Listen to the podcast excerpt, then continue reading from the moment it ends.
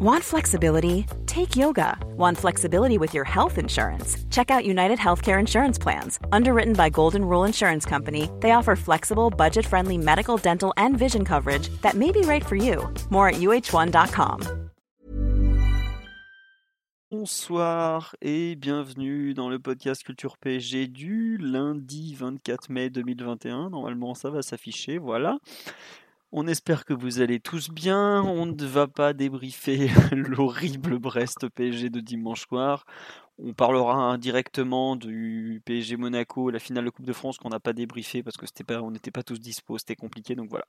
Mais bref, podcast un peu spécial ce soir. On n'a pas les trois thèmes habituels euh, bout du match, perf collectif, perf individuel. Euh, on va faire le premier des bilans de la saison, parce que je, pense qu'on va en faire quelques-uns, on va faire comme tous les ans. Cette, semaine, on fait le bilan dit collectif en deux thèmes. Donc la première partie, c'est le bilan vu par les résultats. Euh, notamment bah, les résultats bruts, euh, pas champion, vainqueur de la Coupe de France, euh, Ligue des Champions, Trophée des Champions, tout ça on va en parler.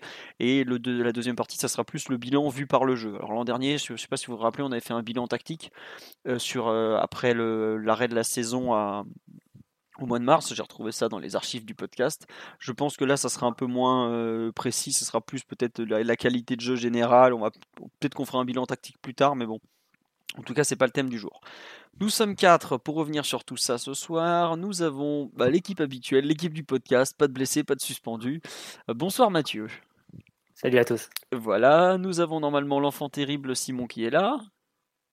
Salut les gars, bonsoir les auditeurs les gars et les femmes, puisque nous avons quand même plusieurs auditrices qu'on salue d'ailleurs. C'est les auditeurs, ça. Et les auditrices. D'accord. Ah oui, c'est vrai que c'est nous, les gars. Oh là là, ça commence bien. Bref. Omar, bonsoir à toi. Bonsoir tout le monde. Voilà, je vois qu'il y a plein d'habitués sur le live.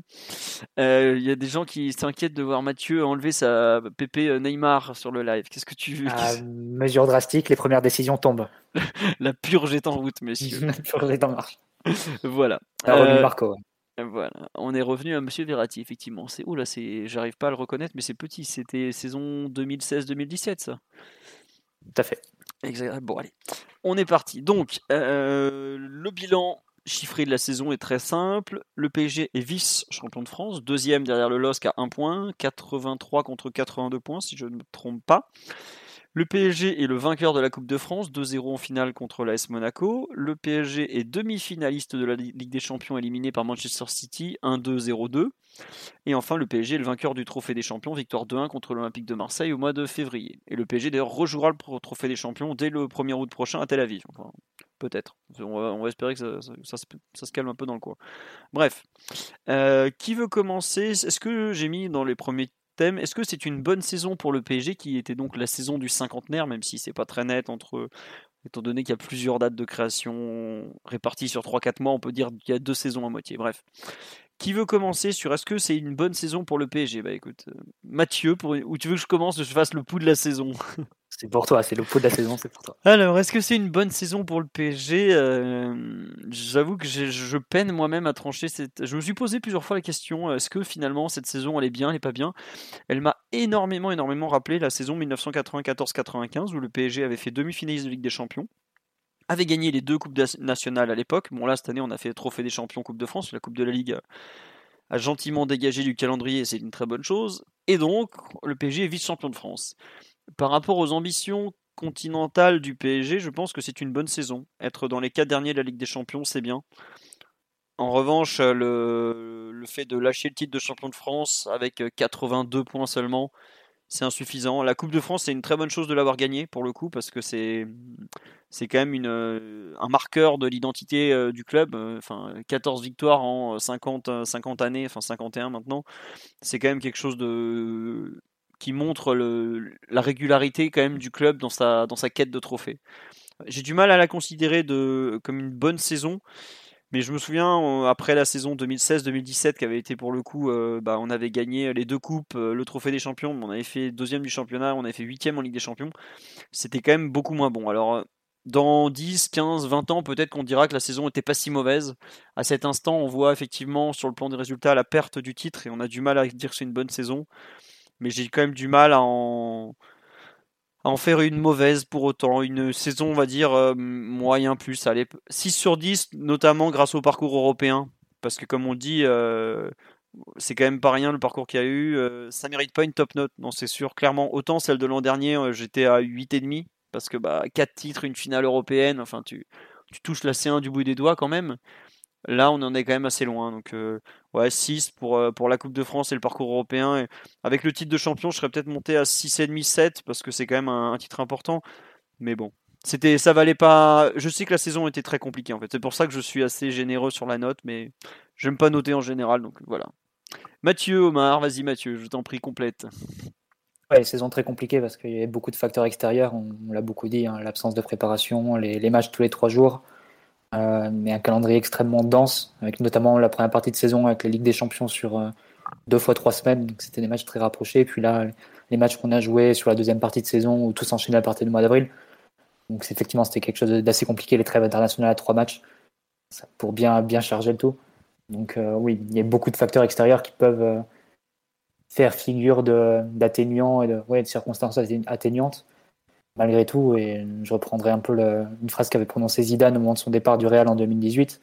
Ce qui te marque la, valeur d'une équipe et, la qualité de sa saison, ça reste quand même la régularité du championnat. C'est évidemment sur la Ligue des Champions, tu, tu, la sauves et tu montres que tu peux atteindre des, un très haut niveau sur certains, matchs.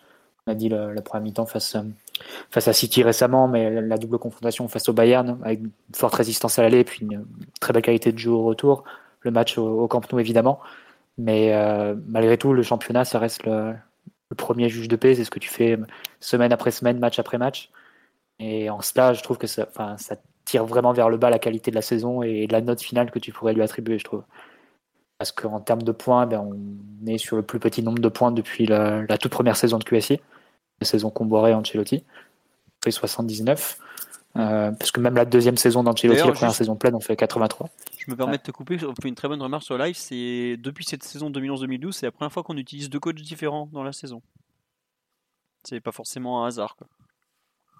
Non, mais sauf que la première fois, il y a, Ancelotti a fait moins bien que Comboiré en termes de points. Il fait, Là, pas, il fait pas pareil Ils font pas 41-41 40, 40, 40 et 39. Oh, bon, Là, euh, là, je crois que c'est 35 en 17 matchs pour euh, Tourelle et 47 en 21 pour Pochettino. Donc ça fait des moyennes un peu supérieures sur la deuxième partie de saison, mais comme Lille a eu une moyenne aussi supérieure sur la deuxième partie de saison. hein. Ah bon, on n'a pas rattrapé final, un ça... point à partir du changement. C'est pas compliqué. C'est resté, resté, exactement la même chose. Donc euh, on a augmenté la marche, mais pas, pas suffisamment pour avoir ce titre. Et voilà, ça a été une saison extrêmement irrégulière où le, la, la, variance ou l'écart de, de, performance que tu peux avoir entre tes meilleurs, tes meilleurs matchs et les, et les moins bons sont, euh, enfin, sont incroyables. C'est l'impression qu'on parle de deux équipes différentes.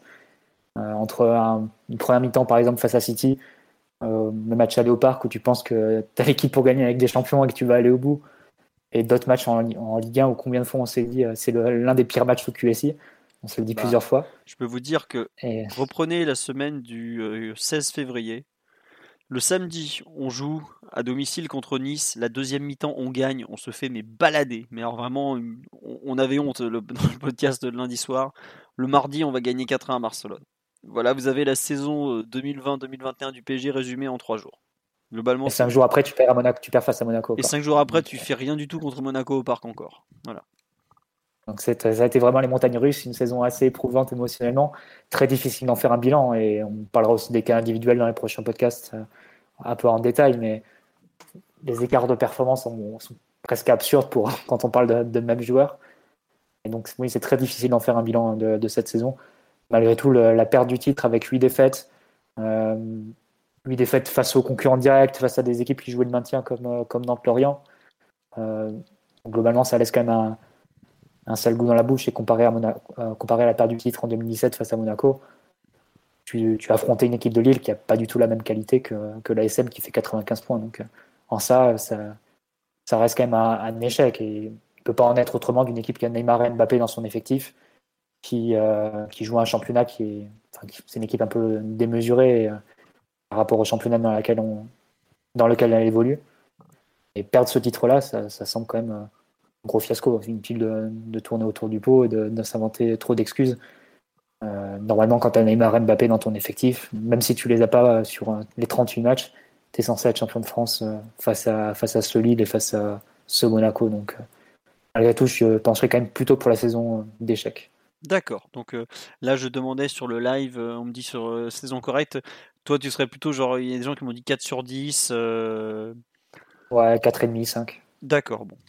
5 pour les, les, deux titres et le parcours européen, mais pas plus parce qu'il y a trop d'irrégularités. Pour les quelques très beaux matchs qu'il y a eu, mais il y a eu une telle irrégularité et, le nombre de mauvais matchs prend, prend, le, pas, prend le pas dessus. Mais c'est marrant, c'est que hier, sur, euh, quand je disais, je crois que c'était sur Twitter, je disais euh, cette saison est enfin finie, elle m'a rincé. Il y a des gens qui me disaient ouais, on, a eu beaucoup d'émotions. Et c'est vrai qu'on a eu beaucoup d'émotions. Bon, alors là, je sors complètement du, du, champ des résultats, mais paradoxalement, euh, avec du recul, en fait, je trouve que les, émotions ont vraiment été absorbées.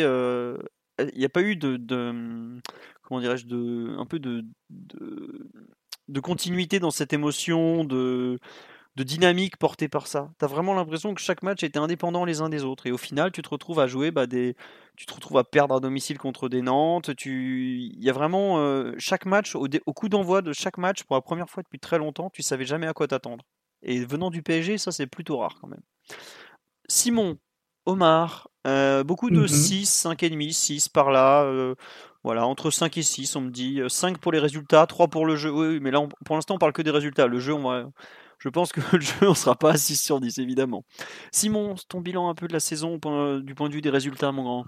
Bah, Saison mitigée, forcément. Décevante, forcément, parce que tu passes potentiellement d'une très grande saison de l'histoire du club malgré tout. C'est-à-dire malgré les difficultés, les problèmes d'effectifs, le Covid, des problèmes physiques, un changement de coach, euh, le fait de passer pas très loin de la sortie en Ligue des Champions de temps en temps aussi. Euh, malgré tout ça, tu aurais pu faire une immense saison de l'histoire du club parce que si tu gagnes tout et que tu fais demi-finale de Ligue des Champions au final, euh, tu peux te dire qu'en serrant les dents et malgré les difficultés, tu as, été capable de, t'arracher et de, tenir tout rang et de, de fait, en fait, faire une grande saison parce que le PSG est pas habitué à aller aussi loin en Europe tous les ans, ça c'est sûr. Euh, mais la perte du titre fait vraiment trop désordre. Euh, tu peux pas te permettre de perdre un titre de cette manière en perdant autant de matchs que tu étais censé gagner, en montrant pas assez de qualité dans les gros matchs de Ligue 1 la plupart du temps. Euh, perdre un titre là face à ce LOSC là, c'est une très bonne équipe Lille, hein. c'est pas le, pas le problème, et avec un, un, immense coach en plus. Mais Lille, normalement, ils doivent faire quatrième ou troisième de Ligue 1 et être ravis de leur saison, être très contents de leur saison. si Monaco et Lyon tenaient un peu mieux leur rang, par exemple et nous aussi. Donc euh, non, vraiment, euh, perdre avec aussi peu de points, à un point d'un Lille fort, mais qui est loin du Monaco 2017, et en ayant sabordé un nombre de matchs euh, pas possible, forcément c'est très décevant et, et, ça te fait passer du mauvais côté malheureusement, même si il faut pas du tout, du tout galvauder ce qu'on a fait en Ligue des Champions, je pense. D'accord, bon. Euh, ce, Doumbé, il va très fort. On nous dit euh, si on va pas aussi loin en Ligue des Champions, on est proche du 2 sur 10. Doumbé, il me parle de saison loupée. quand même, je ne sais pas si on peut parler de saison loupée avec quand même deux titres. Je sais pas. Bah, tiens, Omar, toi qui a qui a connu des saisons bien, bien, bien mauvaises, d'autres euh, un peu plus réjouissantes. Qu'est-ce que tu en fais de cette saison 2020-2021 Je pense qu'il va falloir un peu de temps pour la, pour la digérer parce que très, très pénible. Il y, a, eu des choses difficiles à vivre dans cette saison. Au terme stricto sensu du terme, euh, bah, t'accroches pas tes deux, objectifs principaux en démarrant la saison. Euh, bah, le, titre en Ligue 1 où au final ta, ta discontinuité ne t'a pas permis euh, d'accrocher l'hexagone. Dans un championnat qui quand même cette année était, je trouve, globalement d'assez bonne tenue et plutôt d'un d'un bon niveau global, notamment pour, pour plusieurs, pas que pour les équipes de tête, mais aussi pour, pour plusieurs équipes qui ont, qui ont montré des, des belles identités collectives et qui ont, bah, qui ont été accrocheuses jusqu'à la 38e journée. Je crois que c'est la première fois depuis 2017 qu'il y a, qu'il y a quatre équipes au-dessus de 75 points.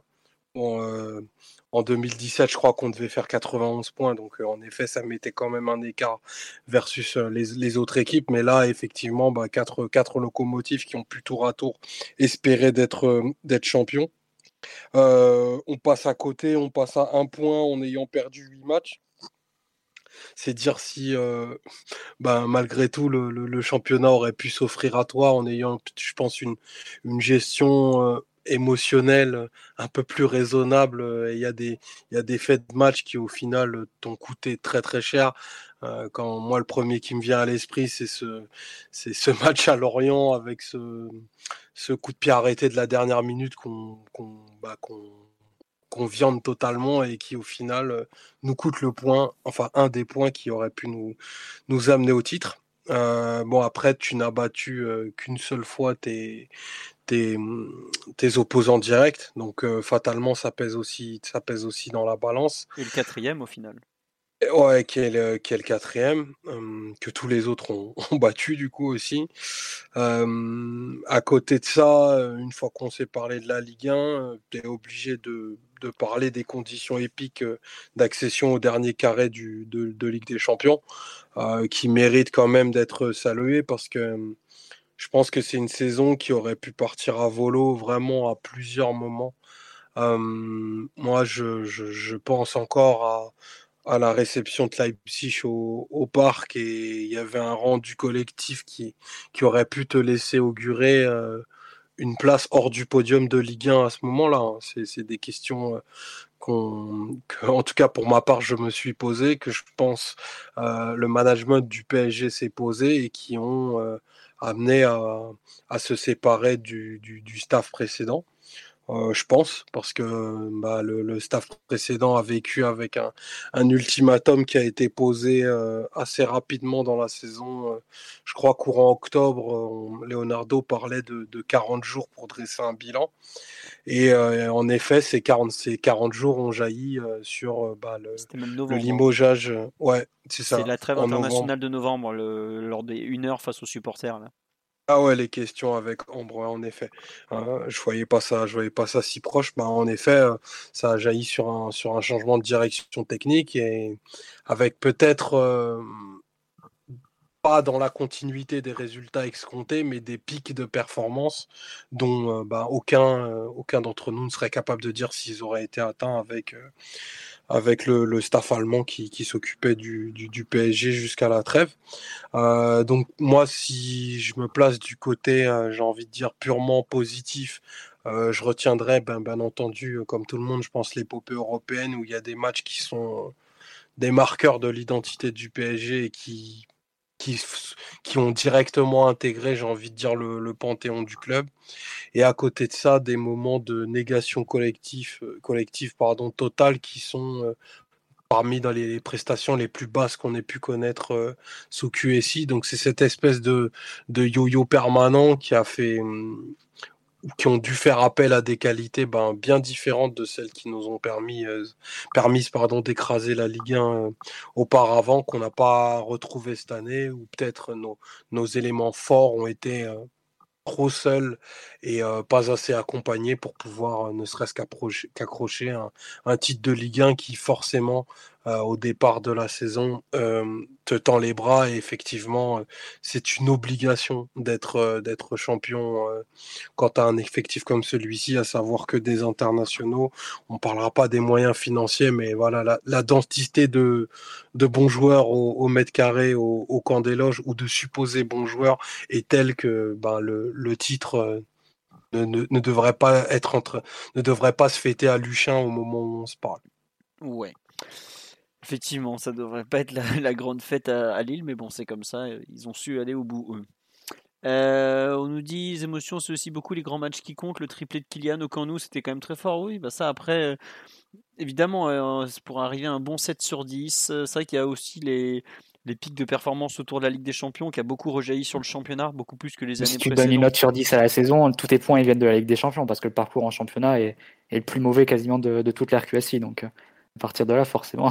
Non, mais parce que tu as. Tout ce que tu as fait de positif dans la saison, c'est, ça, ça, se tient à la Champions quasiment. Tu vois, par exemple, si je devais noter la Coupe de France, si je tiens, par exemple, si je devais découper le truc sur 10, tu aurais euh, bah, 3 points pour le championnat.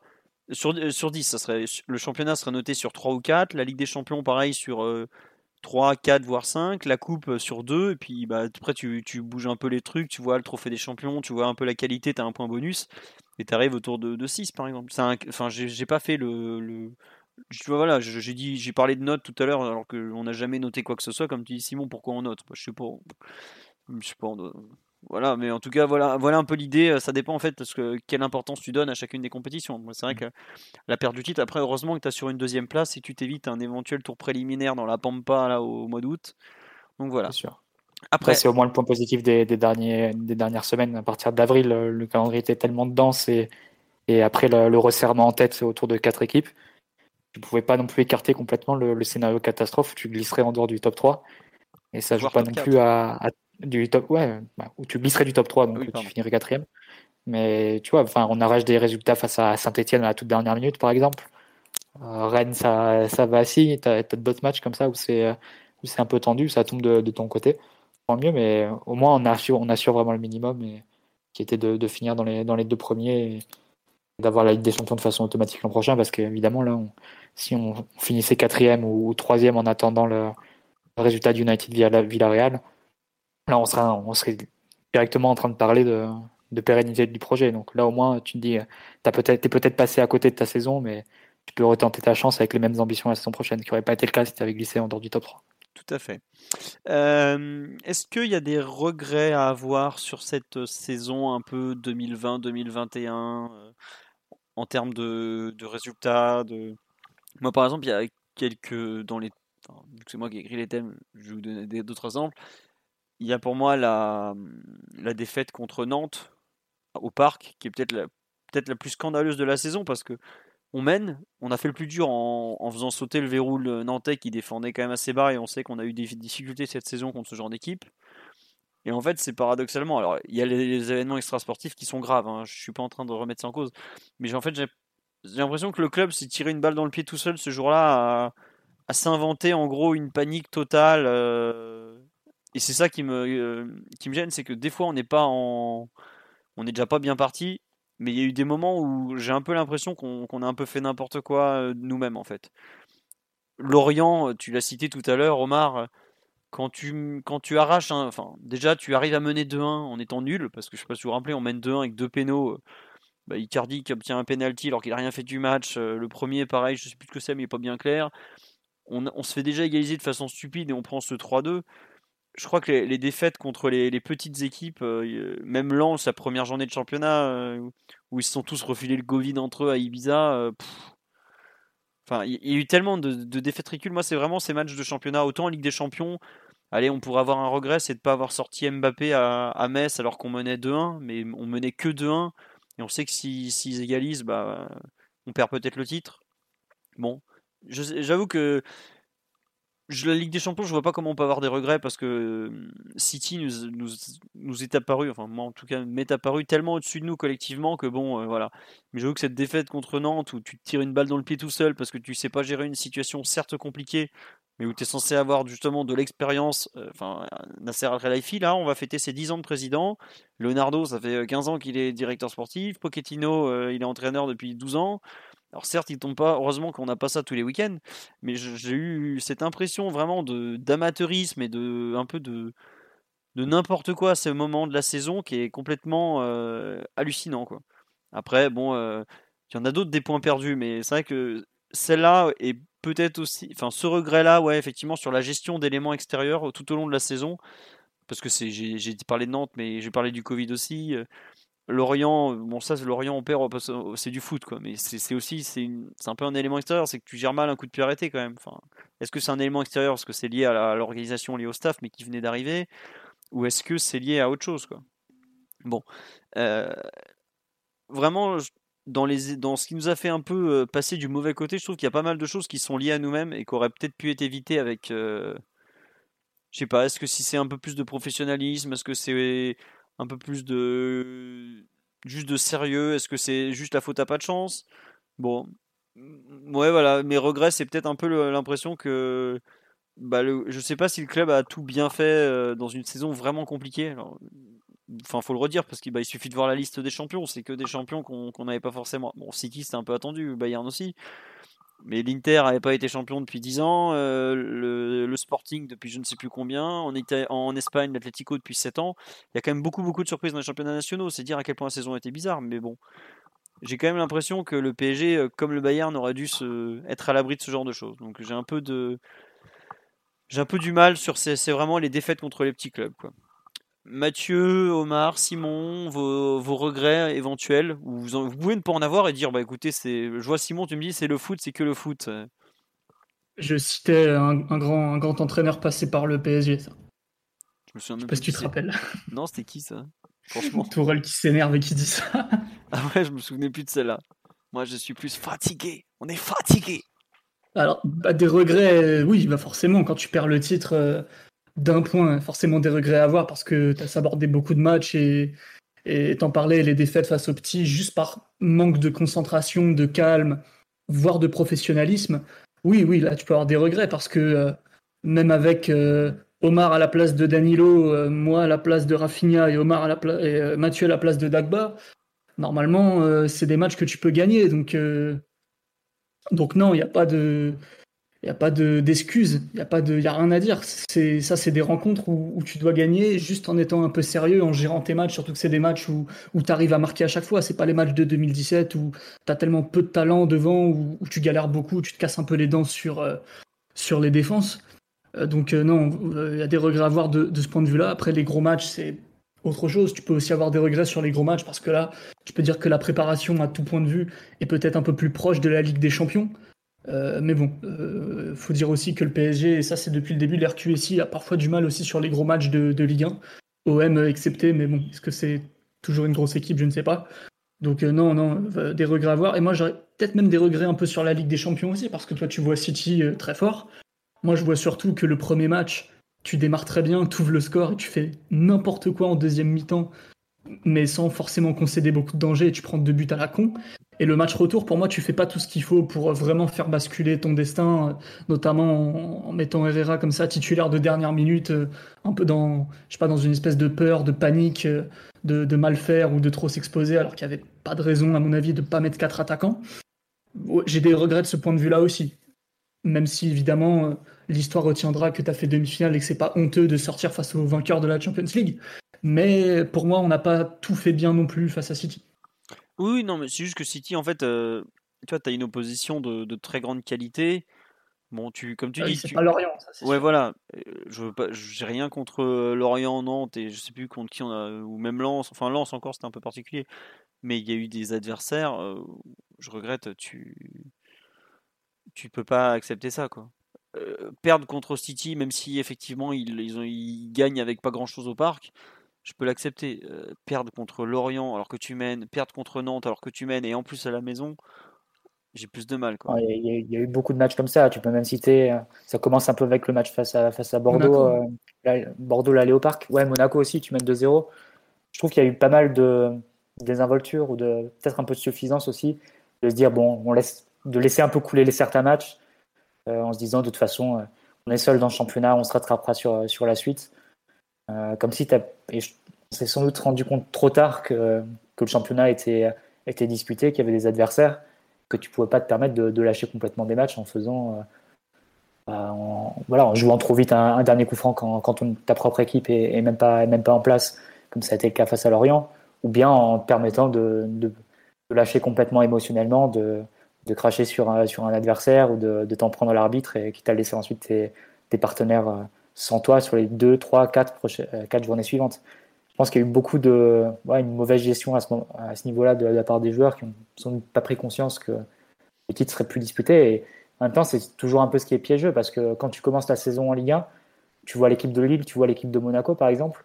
C'est pas forcément des joueurs très connus, mais je, pense que sur les dernières saisons de, de Ligue 1, il faut, euh, il faut maintenant changer un peu de, pas forcément de mentalité, mais d'approche, du moins de regard sur tes concurrents, en disant que ok, tu vas avoir pas mal de, jeunes joueurs dans tes équipes concurrentes, mais je trouve qu'il y a beaucoup, beaucoup de très très bons joueurs en Ligue 1 et joueurs très adaptés au, championnat aussi, et que c'est pas du tout à écarter en début de saison qu'un Chouamini qui est pas du tout connu et que et que qui vient d'arriver à Monaco six mois avant, qui n'a pas fait une, très bonne première demi-saison à, Monaco en, venant de Bordeaux, puisse exploser totalement et devenir un, milieu de référence du championnat. C'est quelque chose maintenant qu'il faut qu'il faut prendre comme étant euh, dans l'ordre de la logique parce que c'est un championnat de jeunes joueurs où tu peux avoir des explosions un peu inattendues. Pareil, Botman euh, qui arrive à Lille, tu, au début tu sais pas, enfin, tu le connais pas, personne ne le connaît quand, quand il arrive. un an plus tard, c'est un Voilà, c'est ça. Un an plus tard, c'est un, un, défenseur peut-être que parmi les deux trois que prendrait un grand club qui voudrait reconstruire sa défense centrale. pour en prenant un défenseur sur les, pour les dix prochaines années. Donc je pense qu'il faut aussi à l'avenir pour prendre un peu plus au sérieux ce, championnat, dans le sens où tes concurrents n'auront jamais une, équipe de même niveau que toi ou de meilleure, équipe que toi. Alors vraiment cas à la Monaco, mais ça arrive tous les, X années, c'est pas, pas à prendre comme référence pour, chaque saison. Et il faut sans plus les prendre au, sérieux en se disant que voilà, il y a des joueurs qui sont peut-être inconnus aujourd'hui, qui ont 19, 20, 21 ans, mais la logique dans ce championnat-là, c'est la Ligue des talents qui se développe et qui deviennent des, très bons joueurs très rapidement.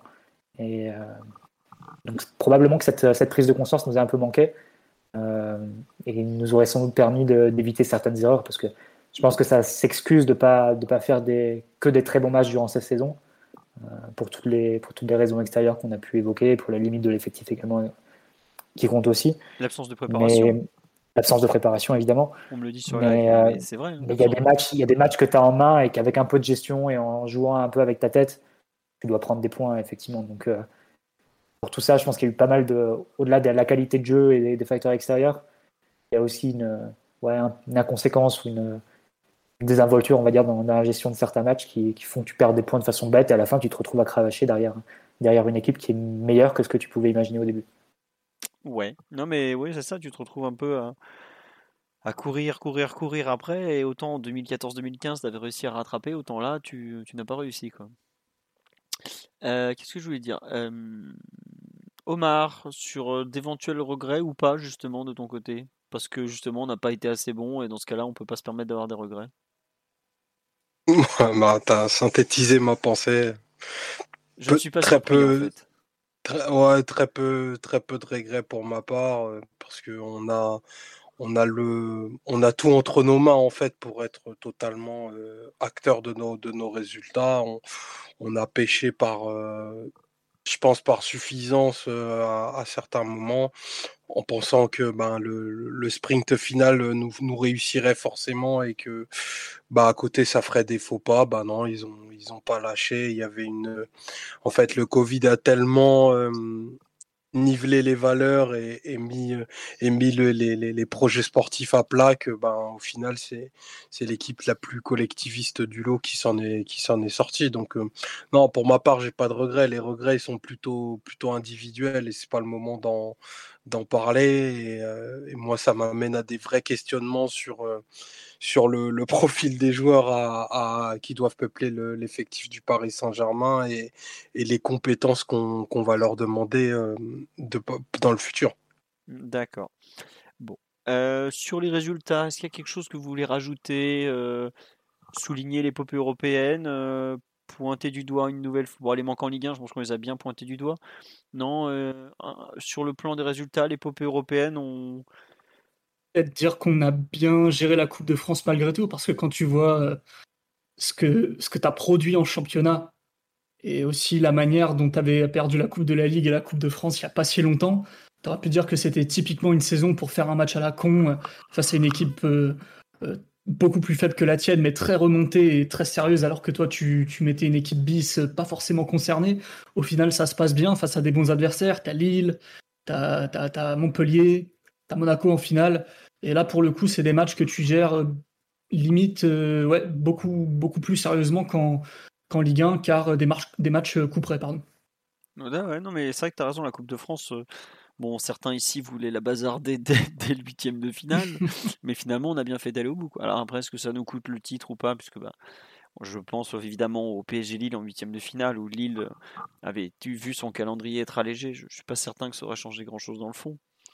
Euh, mais bon, c'est vrai que Mathieu, tu nous dis que Pochettino a limite mis des meilleurs 11 en Coupe de France qu'en Ligue 1, oui, sur la demi-finale. C'est vrai, hein, en y réfléchissant. Hein. Hmm.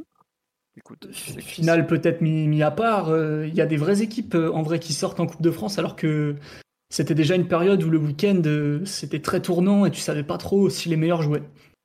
Disons que depuis 3-4 matchs, Pochettino réserve le milieu type entre guillemets qui est Paredes Gay qu'il a aligné en Ligue des Champions pour les matchs de coupe alors qu'il met Danilo Herrera trois ou quatre fois de suite en, Ligue 1.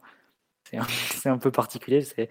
Ça, fait, ça donne un peu l'impression qu'il euh, s'est permis de faire une, énorme revue d'effectifs à partir du mois d'avril. Globalement, tout le monde a eu sa chance et où certains joueurs ont, sont, euh, sont revenus comme ça dans l'équipe alors qu'ils paraissaient avoir disparu et, et limite avoir été écarté par leur entraîneur. Je pense à même Kerrer qui a pu enchaîner deux matchs d'affilée, Rafinha aussi qui a enchaîné deux matchs. Euh, je parle évidemment de, Sarabia qui a eu 4 ou 5 matchs consécutifs aussi pour, pour montrer sa, sa valeur, plutôt ses défauts. Pour gratter sa place à l'euro. C'est ça. Bravo à lui. Je suis pas sûr que Luis Enrique ait regardé PSG Saint-Etienne quand même.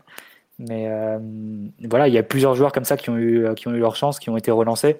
Et tu as eu l'impression d'une sorte d'audit ou de revue d'effectifs de, de, la part du staff à partir des, sur les deux mois où tu joues en fait ta saison, qui est assez, assez étrange. J'imagine que ce ne sont pas les seules raisons, qu'il y a aussi des, données physiques qui, qui, font que tu te permets de ne pas mettre les joueurs deux matchs d'affilée euh, parce que tu as un effectif large et parce que tu te rends compte que certains baissent de performance quand, quand ils jouent, quand ils enchaînent trop de matchs. Mais ça, ça a aussi donné un peu cette impression aussi de parfois d'une gestion un peu, un peu bizarre des ressources sur la, sur la fin du championnat. Bah, c'est vrai, c'est ce qu'on dit sur le live que le Pochettino voulait son premier titre. Peut-être pour ça, c'était plus simple d'aller chercher la coupe que le, championnat. Euh, non, juste un dernier regret, moi, c'est peut-être finalement sur notre gestion du, tout début de saison. Euh, le, fait de, bah, en fait, d'un peu de, de, sacrifier tout ce qui est préparation. Ah, on avait le débat à l'époque, on était tous d'accord pour dire que bah, tu peux pas euh, bazarder des matchs de Ligue 1, notamment quand tu joues Marseille au Parc et tout ça. Mais je me demande à quel point euh, ça nous a fait mal dans la première partie de saison, sur notamment vers décembre où on perd pas mal de points bêtement. Même sur cette fin de saison, là, on a vu qu'on avait réussi on avait beaucoup travaillé physiquement en janvier, qu'on avait réussi un peu à tenir jusqu'au mois de mars-avril, mais qu'on était quand même un peu sur la jante pour finir. Bon. Je ne sais pas si la, façon dont on a euh, anticipé cette saison Covid, qui est vraiment très particulière, était la bonne. Après, là, c'est on, sort du cadre des résultats et on ne pourra jamais savoir. Et puis bon, est-ce que. Il y a quand même moyen de faire mieux parce qu'en début novembre, tu avais 5 points d'avance sur l'île. Ouais. Euh, et 5 euh, points d'avance. Et je pense que Lyon était déjà derrière, Monaco évidemment très, très loin. Euh, en début novembre, du coup, après la dixième journée, ça doit être quelque chose comme ça. Et tu dis que si tu avais un peu mieux géré le, match face à Monaco, le match face à Bordeaux, euh, ça t'aurait fait quoi? 3 et 2 points en plus, donc 5. Tu avais une, avance suffisante pour ensuite gérer ta, saison différemment, te permettre de refaire une vraie préparation sans, sans, sans craindre de, le payer sur le plan des résultats en championnat. Donc euh, sans doute que voilà, cette euh, façon bête dont tu as perdu les points face à, face à, Bordeaux et face à Monaco, de bah, relancer le championnat déjà, et ensuite n'a pas permis de, gérer comme tu l'aurais aimé cette saison si particulière, effectivement, à partir du moment où tu faisais pas de préparation au début de saison par la force des choses, il fallait bien essayer de la, compenser. Je ne sais pas à quel moment ça a été fait, si euh, ça a été un peu dilué sur l'ensemble de, de la semaine et c'est compliqué. Hein. J'imagine que pour les, professionnels, pour les professionnels qui ont travaillé, c'était un peu la, première fois qu'ils travaillaient dans, travaillaient dans ces conditions-là et, sous ces contraintes-là. Malgré tout, c'est vrai que quand tu regardes le résultat, combien de fois on, s'est dit dans, durant la saison que Paris faisait une première mi-temps pas trop mal, mais le, premier quart d'heure de la deuxième mi-temps était cataclysmique, il remettait, il remettait complètement en jeu les adversaires, notamment sur la deuxième partie de saison euh, sous Pochettino. Donc euh, à ce niveau-là, c'est sûr que il y a un peu de regret dans la gestion que tu as pu avoir de championnat où malgré tout tu as de la marge. C'est un peu comme le, comme le Bayern qui a un peu mal commencé, mais malgré tout tu raccroches les bouts parce que tu as plus de, as plus de qualité que les autres et au final tu t'en sors. Là, à Paris, c'est quand même un, échec de ne pas t'en être sorti alors que tu as malgré tout beaucoup trop de qualité pour ne pas, pas accrocher ce titre. Ouais. Bon, on nous dit les, les points, les perd beaucoup trop de cette saison. Bah, dites-vous que c'était une stat complètement folle qui est sortie. Euh, samedi ou dimanche avant le match, c'est qu'à l'extérieur, le PSG a été mené que 51 minutes. Dans 51 minutes, en étant mené, on a quand même perdu 4 fois.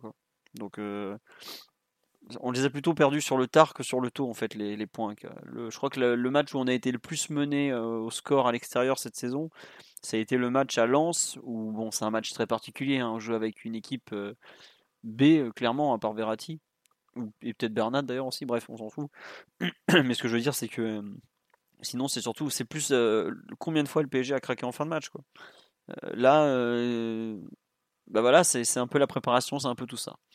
Bref, on nous dit que la, saison est aussi la conséquence de notre bon parcours en Ligue des Champions l'an dernier. Oui, oui, bah évidemment. Bah, Mbappé a quand même fait des déclarations très fortes au mois de décembre quand il dit bah écoutez, c'est pas compliqué, on n'est pas dans une nouvelle saison, on est dans la fin de la suivante et on n'y arrive pas parce qu'on est rincé quoi. Donc c'est comme ça. Après, il faudrait peut-être aussi que le PSG euh, mette un peu plus de poids sur les, sur les instances, par exemple. Parce que c'est pas normal qu'en termes de calendrier, déjà, je sais même pas à quel moment tu peux valider un calendrier où tu commences le championnat avant la finale de Ligue des Champions de, de l'année d'avant, quoi. Enfin, ça, rien que ça, dès, le début, déjà, c'était bon. C'est comme ça. Le français demi-finaliste en plus. PSG Lyon. Oui, en plus, oui. Enfin, bref. On va passer au bilan vu par le jeu. Je pense qu'on a un peu fait le tour des résultats. Hein. C'est que de 40 minutes à parler de résultats, alors que bon, c'est quand même pas la partie la plus intéressante du football. Enfin, c'est important, mais on préfère quand même le jeu. En termes de jeu, est-ce que pour vous, c'est la plus grosse déception de la saison, la qualité de jeu générale? Je sais pas, Omar, ce que tu en penses. On pas, ça fait un petit moment qu'on t'a pas entendu. Est-ce que c'est peut-être ça finalement la plus grosse déception de la saison, ce, niveau de jeu moyen? Encore, je suis gentil. Ouais, je pense que c'est bah, c'est ce qui te qui fait qu'il te manque des, des points et des victoires que tu aurais dû acquérir à mon sens, beaucoup plus, beaucoup plus facilement si tu te repérais sur une, sur une identité plus claire et que tu avais pu, euh, j'irais, encaisser les, le contre-coup et les, et les méformes de tes, de tes joueurs forts parce que euh, le, le creux que, Mbappé aura, aura connu euh, au sortir de l'hiver, au final nous aura coûté quelques points, mais après, l'idée, je pense que le projet sportif du PSG, c'est pas que, Mbappé gagne, gagne les titres quasiment seul, en tout cas, et, et autant de responsabilité, responsabilité pardon, sur, le, sur le pôle offensif. Après, moi, c'est vraiment là notre difficulté à créer du déséquilibre qui, qui aura été constante tout au long de l'année. Donc, bah, il n'y a pas la réponse ici, aucun de nous ne l'a, mais je ne sais pas si c'est lié à un état physique qui n'aura pas été optimal tout au long de la saison, mais j'ai vraiment trouvé qu'en tout cas dans les, dans les 30 derniers mètres, on a une équipe qui a beaucoup beaucoup manqué d'idées et, c'est ce qui nous a enfin bah, coûté quelques points face à des, des blocs bas et des lignes des lignes mieux tenues et c'est ça c'est vraiment c'est vraiment regrettable parce qu'il y a beaucoup de de joueurs qui ont beaucoup d'antériorité ensemble. Hum, donc, euh, on sera en, droit d'attendre ben, des, choses un petit peu plus euh, mécanisées certaines routines offensives euh, qu'on n'a pas vues ben, au, cours des, au cours des derniers mois et que ben, on ne pouvait difficilement voir apparaître euh, sous Pochettino, euh, donc euh, qui est toujours dans, dans sa période d'observation, donc qui va commencer à coacher à partir du mois de juillet. Donc peut-être que des choses changeront à, à partir de ce moment-là, mais ça, moi, vraiment, mon, regret principal, c'est vraiment voilà, peu de clarté dans, dans l'identité en elle-même, même s'il y a eu, je trouve, une espèce de lueur d'espoir en février où on avait décidé de prendre le parti d'être une équipe euh, qui, a, qui, a, misé, qui aurait fortement misé sur, euh, sur ces éléments les plus techniques. Je pense que c'était vraiment quelque chose à, creuser parce que ça rapprochait aussi euh, Neymar de Mbappé, ça donnait peut-être un, volet un petit peu plus fantasque à l'équipe. Et, je pense que ce parti pris-là n'aurait pas été le plus risqué, mais je pense que c'était ce qui correspondait le plus à nos états de, forme et aux, individualités fortes de l'équipe. Donc, ce sera peut-être la piste qu'on prendra, prendra l'année prochaine. En tout cas, moi, je l'appelle, je l'appelle de mes voeux parce qu'on ne peut pas être une équipe euh, bah, au sens tel qu'on au sens comme on en a vu euh, ces, dernières années, c'est-à-dire euh, bah, qui est capable d'être euh, d'être courte avec des distances de marquage bien tenues. Donc on, aura forcément quelque chose de, très différent à proposer, mais encore faut-il que bah, les éléments forts de, cette équipe puissent le constituer, puissent avoir le, temps, la durée, la consistance d'être là samedi après samedi pour pouvoir pour qu'on puisse devenir l'équipe qu'on doit être. Ouais, ouais, bah, et c'est ce qu'on nous dit sur le live aussi, c'est que finalement le, le changement d'entraîneur n'a strictement rien changé en termes de jeu. Il y a pas mal de gens qui sont déçus de, ah. de, de ça en fait, quoi. Oui, Mathieu? Je trouve, que, je trouve que ça a changé les choses. Après, euh, le, le rendu euh, en termes de qualité, je dis pas, mais le parti pris est différent, je trouve. Oui, oui, mais je euh, pense que c'est le rendu que les gens jugent. Ah oui, non, le rendu, c'est sûr. Le rendu, il est dégueulasse dans les deux cas. Hein. Après, pour, euh, pour rebondir un peu sur ce que disait Omar, c'est sûr que Verratti et Neymar, 40% des minutes jouées dans, dans la saison en Ligue 1, euh, tu construis rien sur cette base-là. Ça, la première des choses et la, priorité, c'est de mettre fin à la spirale de blessures qui, qui ronge l'équipe depuis, euh, depuis trois ans minimum, mais en réalité, ça, ça, date encore un peu avant, parce qu'il y a déjà des débats sur le staff médical, etc. Parce que quand tu es meilleur joueur à autant de matchs, euh, tu construis, tu construis rien du tout, tu as un turnover qui est forcé. Et, euh, du coup, bah, l'identité peut pas, peut pas se développer, l'entraîneur peut pas travailler dans la continuité.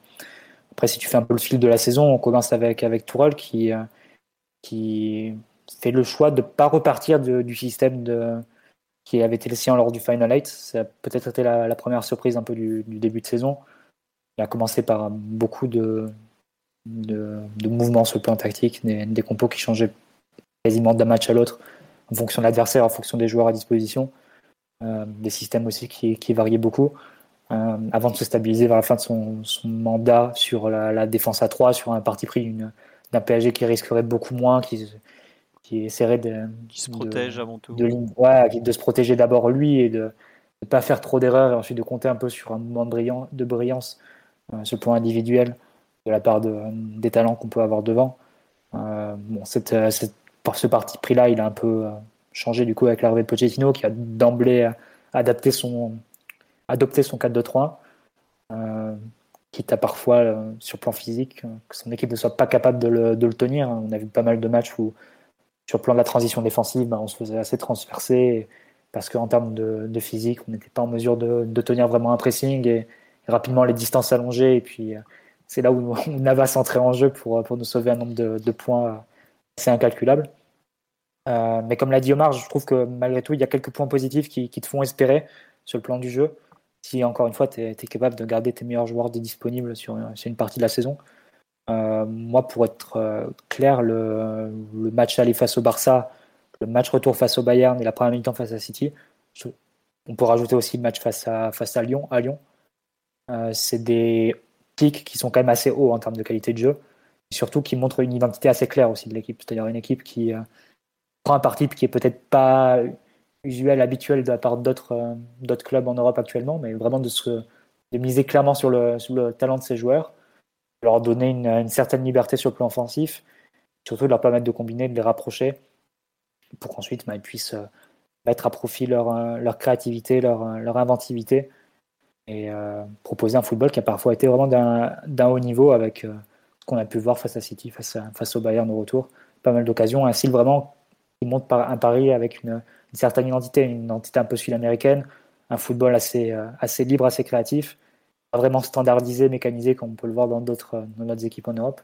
Mais malgré tout, une piste quand même à creuser parce que c'est là, je pense, que ces joueurs se, sentent le mieux. Tourelle a parfois eu de, tendance à vraiment les, les séparer, les en plusieurs zones. Euh, je pense que cette, cette idée-là de, de, les rapprocher, de, de, les, de, les, faire jouer ensemble et de leur donner une certaine liberté pour se, pour se déplacer sur l'ensemble du terrain, ça a pu donner des, séquences de jeu assez sympas et qui en plus donné au PSG une certaine euh, une couleur un peu différente par rapport à d'autres équipes en Europe. Donc, peut-être une piste un peu à creuser, voir comment tu arrives à associer les, les Neymar, Mbappé s'y reste, Après, Maria, Paredes, Verratti. C'est ce euh, qu'on dit sur live, Mathieu, et c'est que tu Pochettino il a fait ça, mais il finit aussi avec un milieu euh, Danilo Herrera en. Quoi. C'était, ça va être mon, ça va être mon dernier point. Et c'est vrai que c'est un peu ce que j'ai dit tout à l'heure. C'est pourquoi Pochettino s'est mis dans un turnover comme ça sur les, sur les derniers matchs de Ligue 1. Je ne sais pas si c'est une question physique, si c'est euh, le, le, parti pris vraiment du, de la revue d'effectifs totale en disant Ok, je, je, donne la chance aux 26-27 joueurs de l'effectif. Et euh, comme ça, j'ai suffisamment d'informations pour prendre les décisions pour, euh, pour trancher sur la demi-saison. Ça peut être ça. En tout cas, Pochettino avait annoncé la couleur, puisque avant le sprint final, il dit dans une interview au Parisien Moi, c'est pas sur cette saison, on peut gagner avec des champions, ça sera pas la mienne, ce sera celle de Tourelle. Euh, moi, je suis juste là pour, pour prendre les informations et je vais être jugé sur la, saison prochaine. chacun pense qu'il veut un peu de, cette, de cette déclat. Mais malgré tout, il avait prévenu avant le sprint final. C'était une interview avant le match face à Lille dans le, Parisien. Qu'on verra, évidemment, bah, ça t'amène à être forcément plus sévère sur ce qu'il fera l'an prochain. Ça, c'est évidence. Tu ne pourras pas accepter un turnover comme ça, euh, systématique en, championnat, en coupe, ou euh, avec parfois des remplaçants qui sortent et qui, euh, deviennent titulaires 5 matchs d'affilée sans, raison. ni une identité de jeu qui reste encore à, parfaire. Donc évidemment, il y aura des, progrès qui sont attendus dès la saison prochaine dans la continuité, dans ce que tu peux faire dans la durée ça passera par une meilleure préparation physique et, par un état différent de la part de certains joueurs, de se séparer de d'autres qui ne montrent pas les, garanties suffisantes sur le plan, physique, évidemment.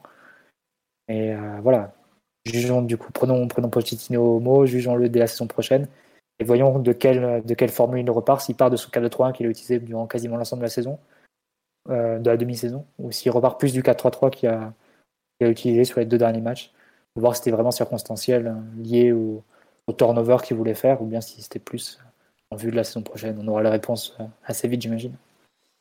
Oh bah c'est pas certain parce que avec tous les avec le mercato, avec euh, les choix un peu qui sont faits. Il risque d'y avoir pas mal de de, changements. Euh, donc Mathieu, tu as développé énormément énormément de points différents là. Tu, tu pendant bien 5 à 5 bonnes minutes. Mmh. Simon, pour un peu compléter, ce, on lui dit équipe en fin de cycle. Oh, je suis pas certain que équipe les gens disent ça tous les ans, c'est normal. Voilà, mais c'est quand les cadres partent. Là, à part peut-être Mbappé, la plupart des cadres du PSG qui ont été cités par Leonardo euh, après la défaite à Manchester City euh, vont, vont rester. Donc on peut difficilement parler de fin de cycle, plutôt de comment dirais-je, de, retouches à faire. D'ailleurs, euh, toutes les déclarations ont été plutôt en ce sens de, de retouches plutôt que de, fin de cycle. Et puis, le, le, Covid n'ouvre pas le marché au point où tu peux changer 6-7 joueurs d'un coup on n'est pas dans ce genre d'année-là, à mon avis aussi. C'est vrai.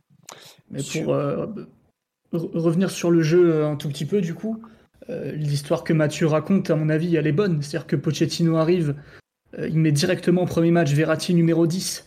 là, on se disait, oh là là, mais qu'est-ce qu'il est en train de nous faire? C'est-à-dire, pas pu, c'est parti. Pochettino arrive, c'est le saut dans l'inconnu, il nous fait des compositions qu'on n'avait pas vues depuis Emery au tout début de la saison 2016. On ne savait pas trop, pas trop ce, qui, pouvait en résulter. Et au final, derrière ce Verratti numéro 10 un peu bizarre de prime abord, se cachait plutôt le projet, effectivement, de miser le plus possible sur tes joueurs techniques et tes joueurs talentueux pour, euh, pour tout simplement dominer les matchs, avoir cette assise-là et, pouvoir, euh, pouvoir mettre le plus de qualité possible de cette façon-là. Euh, là où, le coach ou les coachs précédents parfois misaient un peu comme ça sur une espèce d'équilibre où il faut euh, en gros un peu de talent, un peu de travail et paf, ça fait des chocs à pic.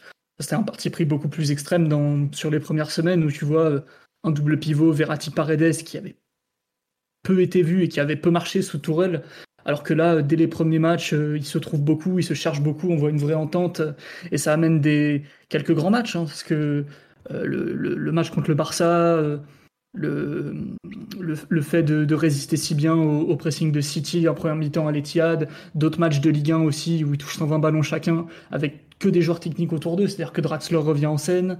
Tu mises beaucoup sur, sur Neymar, sur, sur beaucoup de jeux entre les lignes avec des attaquants proches les uns des autres parfois de manière un peu, un peu stéréotypée, un peu caricaturale aussi. On se disait, bon, ça manque de jeu extérieur, mais euh, euh t'as peut-être pas non plus toujours les profils pour développer beaucoup de jeux extérieurs, donc on verra bien, ce que ça donnera euh, à l'avenir, on pensait. Et, à mon avis, ce projet de jeu qui reposait sur une base technique, sachant que des milieux techniques, t'en as pas 500. C'est-à-dire que sorti de, de Verratti et Paredes, t'as plus des milieux contextuel d'appoint, de travail et de devoir plutôt que des vrais techniciens, des vrais, des vrais amis du ballon. Euh, dès que Verratti est sorti de, l'équation, en vérité, ça a été beaucoup plus compliqué de maintenir euh, cette formule-là de, la technique. Et, du coup, ton double pivot, ou en tout cas ton milieu un peu, un peu mixte avec toujours euh, Verratti soit relayeur, soit carrément double pivot, soit numéro 10, Paredes en deuxième genre technique et éventuellement un troisième larron, voire pas du tout. Ça pourrait Draxler en, ou Di Maria en joueur hybride qui sont à la fois un peu des milieux offensifs, un peu des joueurs de, ligne d'attaque pure, qui t'apportent un peu comme ça ce profil hybride. Euh, ça n'a pas été possible de, le maintenir. Et si tu prends le duo Verratti-Paredes, les premiers matchs qu'ils jouent ensemble, tu euh, que des victoires, je crois 5 victoires, un match nul. Et ensuite, ils ne jouent plus du tout ensemble, ou très peu, c'est-à-dire quelques minutes contre Monaco, je crois et ils rejouent un tout petit peu ensemble d'autres matchs. Donc une victoire en, championnat et, les deux défaites face à City, mais où l'entente avait plutôt bien fonctionné. Et à mon avis, dès lors que Pochettino est obligé de garder un peu, euh, obligé pardon, de, changer un tout petit peu sa formule avec euh, des compositions plus tournantes. Alors il s'est très peu expliqué sur les raisons, donc on peut que spéculer. Donc j'imagine qu'il y a beaucoup de raisons et qu'elles sont euh, dans l'ensemble valables parce que tu rigoles pas avec ce genre de choses normalement.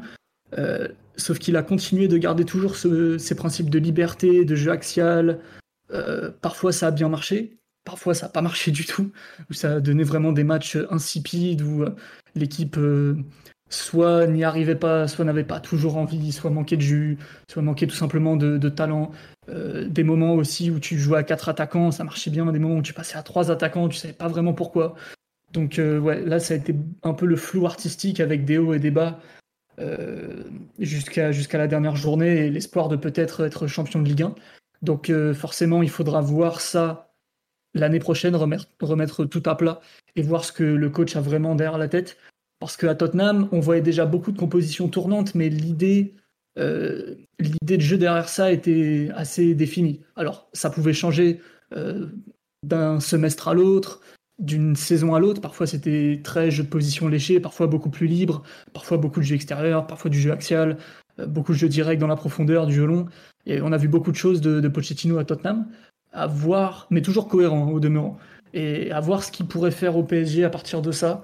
Mais c'est vrai que dès lors que tu as perdu un peu le fil de ce PSG euh, un peu, un peu technique, un peu tango, euh, ça a été beaucoup, beaucoup plus compliqué de, de trouver des, qualités à cette équipe. Et en général, c'était un peu, un peu c'est ça, beaucoup plus brouillon dans le jeu et euh, jusqu'à faire des compositions où on se disait, euh, enfin, c'est fait au hasard quoi. Qu'est-ce qui justifie de faire euh, un dernier match de championnat absolument crucial pour le titre Parce que Lille n'est pas à l'abri d'un faux pas à Angers en mettant Herrera, Danilo et Rafinha. Il y a des trucs et tu fais pas un tiers du match pendant une demi-heure. Il y a des trucs comme ça que. Il a fait non, évidemment, évidemment. Comme Tourelle, comme il, Tourelle, il a fait plein de compos. À la fin, il gérait des, des états de forme, quoi. Ah, mais Tourelle s'en expliquait beaucoup et en plus, euh, il y avait des. Disons qu'il était beaucoup plus protagoniste et interventionniste dans ses plans de jeu quand ils étaient préparés, parce que le staff allemand précédent parfois était un peu en démission euh, sur la fin de, son mandat, j'ai trouvé. Mais à la limite, c'était assez transparent. Alors que là, Pochettino, c'est beaucoup plus. Euh, euh, non, vous savez, moi je suis là pour observer. On ne comprend pas tout. Mais bon, je salue quand même la note, note artistique pour le début de mandat ou, le projet de jeu. Tout pour la technique a été intéressant et à rebours de beaucoup de standards actuels. Et ça a été vraiment rafraîchissant par moments. Et les mi-temps que tu fais contre le Bayern au parc ou contre City au parc, tu as vu des choses uniques. Et là, tu te dis, si tu es capable de jouer comme ça en, ayant, en étant plus constant, en étant plus en forme et mieux préparé, ça peut donner quelque chose d'assez, d'assez grandiose. Il y a eu des promesses quand même. Ouais. Moi, il y a quand même un truc sur lequel je voudrais revenir. C'est un peu, comme tu dis, tu as beaucoup parlé de Pochettino. On a quand même pas mal. Enfin, Tourelle a quand même fait une demi-saison. Avant de. un peu moins, puisqu'il a fait 4 mois et l'autre en a fait 5. Mais euh, autant il y a eu des choix euh, assez importants de Pochettino sur les matchs de Ligue des Champions, autant ce que je trouve euh, un peu de désespérance, c'est à quel point la Ligue 1 et même des fois en Coupe de France, on se demande un peu quel est un peu le, degré d'intervention possible des entraîneurs. Parce que il y a eu quelques choix par-ci, par-là, effectivement, et vous les avez cités, Mathieu, toi, Omar, tout ça. Mais sur 75% des matchs de Ligue 1, j'ai l'impression que tu pourrais mettre Tourelle, Pochettino, Luis Fernandez, Rudy Garcia ou autre tu aurais exactement le même rendu. Et je trouve que c'est un peu. Euh... A été notamment licencié. Bon, il y a la partie communication, tout ça, où il était un peu énervé. Mais on lui a quand même, dans le podcast de, débrief de son mandat, reproché un peu le travail de fond, le manque d'identité collective, les, les, multiples, multiples, multiples changements tactiques, etc. etc. Et finalement, avec euh, Pochettino, qui lui, pour le coup, a pas, pas beaucoup de changements, enfin, une vraie continuité 4-2-3, allez, un peu de 4-3 sur la fin de saison, mais t'as vraiment pas l'impression que, euh, bah, que ça change quoi que ce soit en fait. C'est un peu euh, ce qui me, ce qui me ah, gêne. Philo que tout au long de la saison, on a plusieurs fois débattu aussi de ce qui était possible de faire avec le duo Neymar-Mbappé. Hein. Non, mais je suis d'accord. Parfois des la construction de l'effectif avec des, des, joueurs plus laborieux derrière qui, euh, qui allaient assurer les, déséquilibres, de, compenser les déséquilibres de, de ton duo d'attaque. Mais quand l'un de, des membres de ton duo d'attaque n'est pas là, voire les deux, bah, il, te retrouve, il te reste plus que les, les joueurs un peu de, de besogne hmm. et qui sont derrière. Forcément, ça te donne une équipe beaucoup plus non, euh, mais ça, je hétérogène que tu peux pas passer. Donc il y, y, a des contraintes internes à l'effectif. Ça, ça, je suis d'accord, Mathieu. Mais par contre, tu vois, il y, a des moments, en fait, aujourd'hui, comment le PG essaye de jouer, que ce soit avec Pochettino ou Tourelle, franchement, je suis incapable de le dire. Il y a des combinaisons entre deux joueurs, voire trois, t'en as très peu. je trouve vraiment que cette année, la pauvreté du jeu, c'est ça. quoi. C'est qu'à la mmh. fin de la saison, on est incapable de dire. Alors, Simon peut peut-être nous trouver quelque chose où on en a parlé effectivement du mois de février, là, le, parti pris du tout le, tout le talent sur le terrain. Mais en revanche, la façon dont le PSG tente d'attaquer, bah franchement. très très peu de continuité. Là, tu as raison à ce niveau-là. C'est pour, ça que, c'est pour ça que la saison est, pas bonne hein, sur le plan du jeu. Combien de fois, combien de fois on s'est dit ce, match est, pas bon, c'est un des pires de QSI. Il y a très très peu de matchs maîtrisés où Paris tient le ballon et est assez à l'abri de, ce que peut faire son adversaire. En réalité, les seuls matchs, tu as cette sensation, c'est face à Dijon, face à des équipes vraiment en bas de tableau, et, ouais, ou bien qui ont été réduits à 10 euh, au bout de 20 minutes comme, comme Reims et Montpellier. Sinon, il n'y en a pas, ça, se tient sur les doigts d'une main, voire deux, allez, si on est gentil. Mais en ça, c'est une nette régression par rapport aux années, aux années précédentes. Donc, ouais, il y a forcément des, questions à se poser. Quelle est la part de, des facteurs extérieurs, de la préparation, du fait que tu puisses pas tenir physiquement? Quelle est la part de, des contraintes internes à l'effectif, c'est-à-dire quelle est, quelle est, la maîtrise que tu peux avoir quand tu as Neymar Mbappé sur le terrain, plus Di Maria, plus éventuellement un, quatrième attaquant? Comment tu, tu formules ça? Pour qu'il y ait un certain équilibre Parce que quand tu joues avec seulement trois, les trois attaquants, comme on a vu, bah, tu as peut-être le problème qui se pose de qui va occuper la surface. Quand tu rajoutes un numéro 9, bah, tu as la question de l'équilibre défensif après. Donc tu as plein de questions aussi qui se posent à ce niveau-là. Et puis tu as la dernière question, c'est euh, ce qui peut être amélioré par le mercato dans un, dans un marché qui va être euh, très difficile, où beaucoup de clubs parlent de faire des nettoyages, des purges, etc. Où tu n'auras pas non plus 15 changements de, dans l'effectif, ni à Paris, ni à Madrid, ni à Barça, ni, à la Juve. Ouais, bah non, non, mais il va falloir faire mieux avec la même matière première, quoi. C'est un peu ce que tu es en train de dire quand même. Bah, disons que sur, il y a plusieurs façons de faire mieux. Il y a façon de, recruter des, joueurs hein, là où tu as des postes qui, le nécessitent. Au PSG, je pense que les postes sont, évidents. On aura l'occasion de faire des débats là-dessus aussi. Euh, puis il y a question aussi de ce plan physique, parce que si Neymar et Verratti continuent à jouer 40% des minutes sur une saison, tu iras nulle part. nulle part. Donc euh, hmm. ça, ça me semble assez, assez évident. Tu construiras rien et tu n'auras pas la maîtrise technique suffisante pour te, pour te faciliter tes matchs. Tiens, une question qu'on pose sur live. La liberté donnée par Mauricio Pochettino en Ligue des Champions est très positive. Elle ne l'est pas en Ligue 1 car les joueurs sont beaucoup moins concentrés et impliqués. Vous êtes d'accord avec cette thèse ou pas Juste de l'implication qui fait que la liberté se retourne contre, contre Pochettino en, en Ligue 1 Je sais pas, Omar, par exemple, sur euh, ta vision sur cette, un peu cette, euh, cette approche de Pochettino qui ferait qu'on a des bons résultats en, on a des moins des bons rendus en Ligue des Champions et qui, deviennent catastrophiques en Ligue 1 parce que justement les joueurs sont pas assez euh, un peu concentrés. Je, refuse de croire à ça. Ça, sous-entend trop que, que, Pochettino ne fait absolument rien et, et qui se réveille à deux jours des, matchs de Ligue des Champions euh, qui concernent tout le monde. Non, j'ai trop de respect pour la fonction pour, pour imaginer un truc pareil. D'accord. Bon, non, non, mais effectivement, moi je sais pas honnêtement expliquer. C'est en fait, pour moi le contexte est tellement différent, notamment par rapport à l'équipe adverse, qui tente de t'imposer des choses que les équipes de Ligue 1 ne tentent pas vraiment. Elles tentent plutôt de te ralentir et tout. Donc c'est, ça, disons que les matchs, les bons matchs de Ligue des Champions, y en a eu quand même un certain nombre cette saison malgré tout, sont tellement liés à le, à des contextes aussi de, de jeu, de d'adversaires en fait quoi.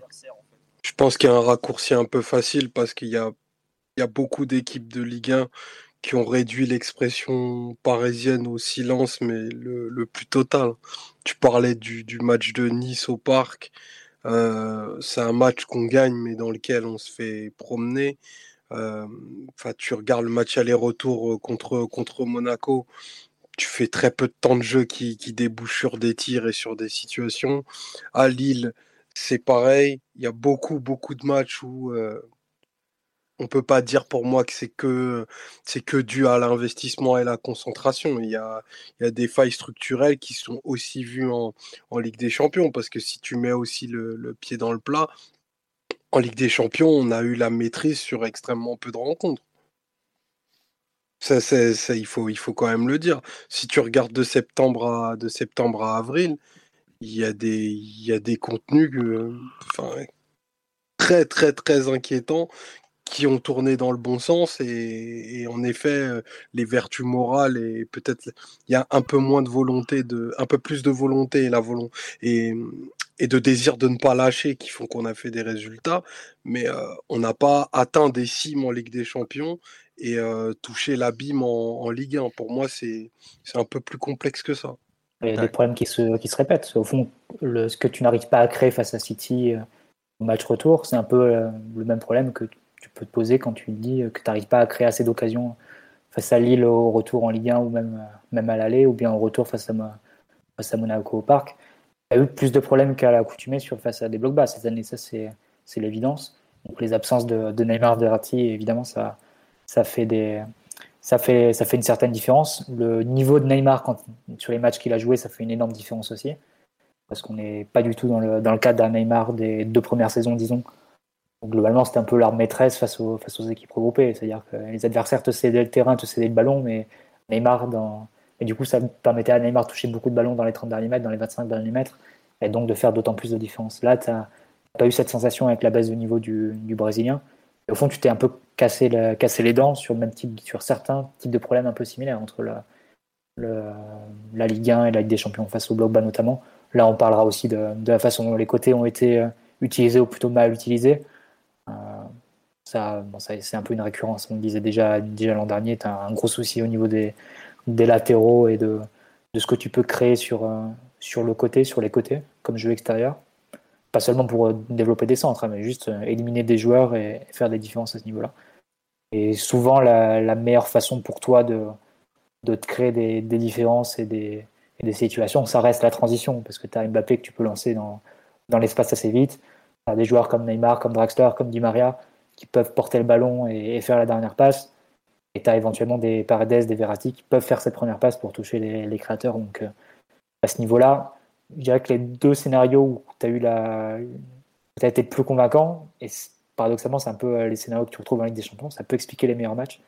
C'est les, scénarios un peu ouverts où soit l'équipe euh, adverse a plus le ballon et tu as la capacité à jouer en transition dans les grands espaces, soit, comme on a vu face, face au Barça ou au match aller ou bien au Bayern face au match retour, où l'équipe adverse te, craint un peu, a pas envie de trop exposer ses défenseurs face à Mbappé, du coup reste dans un entre-deux et laisse un peu de liberté à tes, premiers joueurs relanceurs comme, comme Marquinhos, comme Verratti, comme Paredes. Et là, ça peut, être un, certain festival. Hein. Le, match, euh, le match retour, le match aller face au, face Barça, le match retour face au Bayern, c'est des, des, très très bons matchs au plan technique parce que tu as un peu plus de latitude, parce que ton adversaire te craint un peu. En Ligue 1, tu as rarement eu ce type de, problématique. Les adversaires se mettent un peu, un peu plus derrière, ferment les espaces. Et là, tu te, tu te heurtes au, problème soit d'absence ou de méforme de tes créateurs, soit de manque, euh, manque de jeu extérieur et de, capacité à déséquilibrer au-delà de, la seule personne de Ouais.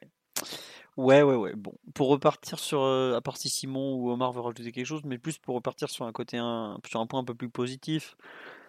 Quel bon match retenir cette saison, même si on les a un peu déjà cités? Est-ce qu'il y en a, est-ce qu'il y en a un seul que vous voulez citer en Ligue 1 ou pas? Le, le, Lyon PSG quand même, j'imagine. À 4-0 1 heure à Lyon, c'est quand même bien. Oui, oui, oui, non, mais c'est vrai que avec un but de Danilo et tout en plus, une belle photo de Danilo. Ouais, non, je, j'imagine qu'on on est obligé de citer celui-là. Je sais pas, euh, Simon ou Omar, si vous voulez en citer un autre en Ligue 1 avant qu'on passe à, je pense, j'imagine peut-être plutôt ce Ligue des Champions. Non, en Ligue 1, il n'y en a pas d'autres. oh, le PSG santé pour le scénario, je pense. Oh, pour Mbappé, quoi. Que... pas, pour, pas, pour, la qualité du match, là. Non, pas pour la qualité. Pour les 70 minutes de Sarabia, peut-être, Omar. Je sais pas si tu veux nous faire un, Oh, je crois Montpellier, euh, Montpellier en décembre, euh, c'était un match que j'avais bien aimé avec une équipe, moi euh, aussi, assez, assez inattendu. j'avais trouvé le rendu ce jour-là plutôt bon. Moi, j'avais bien aimé aussi dans les matchs en, franco-français la, la, première mi-temps à Montpellier en Coupe de France, la demi-finale, où je sais pas comment on fait pour revenir avec mmh. seulement un but d'avance alors qu'on devrait en mettre 10. Quoi. Mais pareil, le match est même pas complet, tu, tu te fais égaler. Tu reviens à 1-1 d'ailleurs, on revient même pas avec un but d'avance. Tu es à 1-1 à la mi-temps, pareil, tu, tu, tu refais. Euh, t'as aucune continuité, même Lyon. Euh, enfin, je sais pas si vous vous rappelez, mais on passe pas si loin du 4-3 et quand si Lyon revient à 4-3, ça peut vite finir à 4-4 quoi. Enfin, bon voilà. Euh, On nous dit Montpellier était à 10. Euh, non, Montpellier n'était pas à 10. Vous confondez avec Nîmes Non, non, ça c'est Montpellier, c'était en championnat qui était. On confondait avec Montpellier au parc. Ah oui, où non, ils nous, un carton rouge au bout de, de 15 minutes, mais avant le carton rouge, on leur met une belle danse. hein. Ouais, ouais, non, non, mais nous on parle de Montpellier en décembre avec une équipe un peu bis. euh, Oui, oui, à la en- à la, à la Ouais, moisson. et une charnière, une charnière euh, incroyable. Je crois que c'était euh, Diallo Kurzawa ce jour-là. C'était- C'était pas Kurzawa, Diallo, Pembele en plus? C'est exactement Ah, ça. si, si, si, Défense, si, à, si. défense à 5, Dagba, Pembele, Diallo, Kurzawa. J'ai Avec euh, Herrera, Herrera, Gay et, Et Rafinha. Rafinha devant eux. Et Kindi Maria pour compléter l'attaque. Mm. Ouais, les Malgré ça, eh C'est la ben, première de la défense à 3, je pense. semble. euh, C'est possible ça, Ouais. oui. Non, non, mais c'est vrai qu'on a eu des. On a eu, comment dire, des, des compos improbables cette saison. Ça, on en a eu beaucoup. Je sais pas si on a eu deux fois la même compo. Mais voilà. Euh, Sur les matchs des Champions, lesquels vous voulez retenir? Il y en a, il y en a quelques-uns quand même. C'est peut-être le plus abouti de, de long en large, c'est le match face au Barça. Euh, le 4-1, ça reste un résultat majeur et, et magnifié par, la prestation de Mbappé ce, jour-là. Euh, allez, on dire que tu vas, tu vas juste oublier le, but et l'action suivante où n'étais pas loin de, la correctionnelle, mais en dehors de ça, tu étais largement supérieur au Barça et tu mérites totalement ta, victoire. Euh, bon, c'est un match qui a été construit par la, par la liberté qui avait été laissée ce jour-là par, par le Barça, euh, au Marquinhos, Verratti, Paredes, qui avait fait un, festival dans la conservation, dans l'orientation et dans la création d'occasions. Amicardi intéressant en, en soutien en pivot, et Mbappé évidemment dans, un jour euh, pléthorique et, euh, qui euh, mettait un peu de côté son année plus difficile en 2020 en, Ligue des Champions. Ça, c'était le match face au Barça, face à un Barça qui revenait bien, mais qui n'était pas encore le Barça du retour et de, leur très bonne phase qu'ils ont pu avoir en, mars-avril. Mais si je dois retenir, après il y a pas mal de choses à retenir quand même, mais dans la qualité du jeu, première mi-temps face au Bayern au retour et première mi-temps face à City au match aller, je pense que c'est le, le plus proche qu'on a été d'une équipe qui peut gagner Ligue des Champions en fait, c'est-à-dire une équipe complètement confiante avec le ballon, qui, qui peut ressortir depuis son gardien, qui peut la garder sous pression, un trio Paredes, Gay, Verratti qui, euh, qui fonctionne, qui, euh, qui se déplace, qui, qui trouve les décalages, et des attaquants qui étaient inspirés, hein, que ce soit Neymar, c'est peut-être ses, deux meilleurs matchs de la, saison, ou ses deux meilleures périodes de la saison. Elle est peut-être moins City, mais le match face au Bayern, sûr. Euh, Di Maria aussi, Mbappé qui, ren- qui rentrait.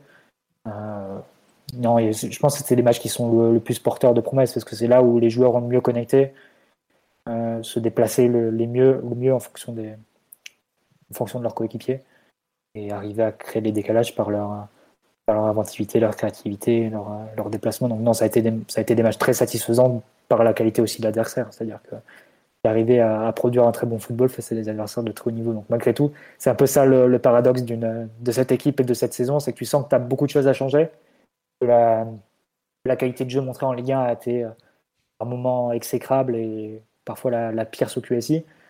Et malgré tout, tu as des pics de, de rendement qui, qui te font dire que peut-être pas si loin en finale. Donc, euh, Des moments d'émerveillement euh, même, je vais aller plus loin que Ouais, non, mais complètement. Bah, Il y, a des- il y a des phases de jeu, euh, première mi-temps face au, face au Bayern et, et face à City, où c'est ouais, un football céleste, il faut le dire. C'est la rencontre de, de pieds magiques et de- et d'esprits qui se comprennent, et euh, qui, ont, qui, ont voulu, qui ont valu d'ailleurs beaucoup de louanges sur, sur le continent sud-américain à, ce PSG-là, parce que tu avais un, un type de, de jeu assez euh, plus proche de, ce qui se faisait à, à l'époque en, Amérique du Sud que, ce qu'on voit en Europe de façon plus mécanisée euh, récemment. Donc, euh, ouais, peut-être euh, insister du coup dans cette, euh, dans cette euh, optique-là, dans cette donnée-là, pour la, pour la saison prochaine, ça peut être une idée parce que malgré tout, si tu dois comparer et, regarder l'effectif du PSG, ce qui saute aux yeux, malgré tout, c'est l'énorme qualité technique de certains joueurs. Et ce serait dommage de ne pas investir là-dedans de façon, de façon pesante. C'est vrai que la fin de l'ère Tourelle, c'était plus. Euh, cette équipe a des défauts, euh, elle n'est pas, est pas en état physique de, de, vraiment tenir le, rythme sur 90 minutes. On va plutôt se protéger, on va se mettre à 5. On va, on va accepter parfois de, de céder le ballon des, sur des temps assez longs. Euh, Quand on aura le ballon, on va surtout pas prendre de risques, pas chercher à trop déséquilibrer. On va surtout garder le ballon. Ça a été un peu le match face à Lille hein, au, stade, au du LOSC en, en décembre. On fait un 0-0 plutôt ma- maîtrisé, mais où il n'y a pas d'occasion en clair. Et c'était un peu le parti pris de la, fin sur Tourelle, et c'est le même parti pris qu'il a, poursuivi à Chelsea. là, c'était un autre parti pris sous, sous Pochettino, et je pense que c'est deux mi-temps face au Bayern et face à City. c'est ça qui porte le plus de promesses pour si jamais Pochettino doit continuer dans ce, dans, cet esprit-là et dans, cette direction-là. D'ailleurs, il y en a dans ce que tu dis, c'est vrai qu'il y en a une qui est gagnée, une qui est perdue au final. Celle contre City est gagnée 1-0, celle contre le Bayern est perdue 1-0 avec Choupo. Ouais, ouais, parce que tu as un but, euh, as le but de Choupo qui arrive à la quantième, mais il y a trois, deux, deux poteaux, il y a des occasions qui sont assez nettes. C'est que je suis d'accord, mais c'est pour ça qu'on a décorrélé les résultats et le jeu. ah oui, non. Voilà, tu, tu, vois, par exemple, dans, on est tous, je pense qu'on est à peu près tous d'accord pour dire que le, le meilleur match de la saison a été PSG Bayern. Et pourtant, c'est un match qu'on perd. Alors qu'il y a une qualité de jeu, une intensité. Enfin, c'est un, match majeur, PSG Bayern. Je, crois que enfin, tout le monde, sur Twitter, des médias étrangers, tout ça, tout le monde s'accordait à dire que c'était le meilleur match de la saison jusque-là. Quoi. Donc c'est pas rien quand même. Euh, sinon, sur le live, il y a eu beaucoup de. Effectivement, on me dit euh, le match au Camp Nou, c'est le seul qui, qui est complet et qui fera l'unanimité, je, pense effectivement, parce que bah il y, a, tout, il y a la qualité de jeu, le score, le, scénario où, comme tu le dis, on, a concédé l'ouverture de score avant de leur rouler dessus.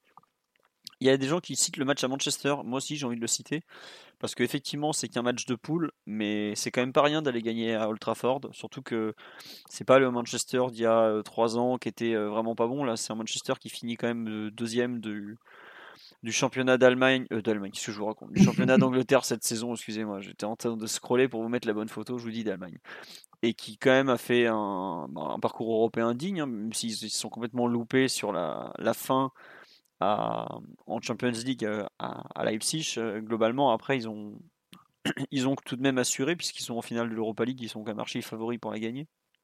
Donc voilà, ce, pour moi, ne jamais banaliser une victoire à, à Old Trafford. Et après, évidemment, bah, Mathieu, tu les as, tous cités.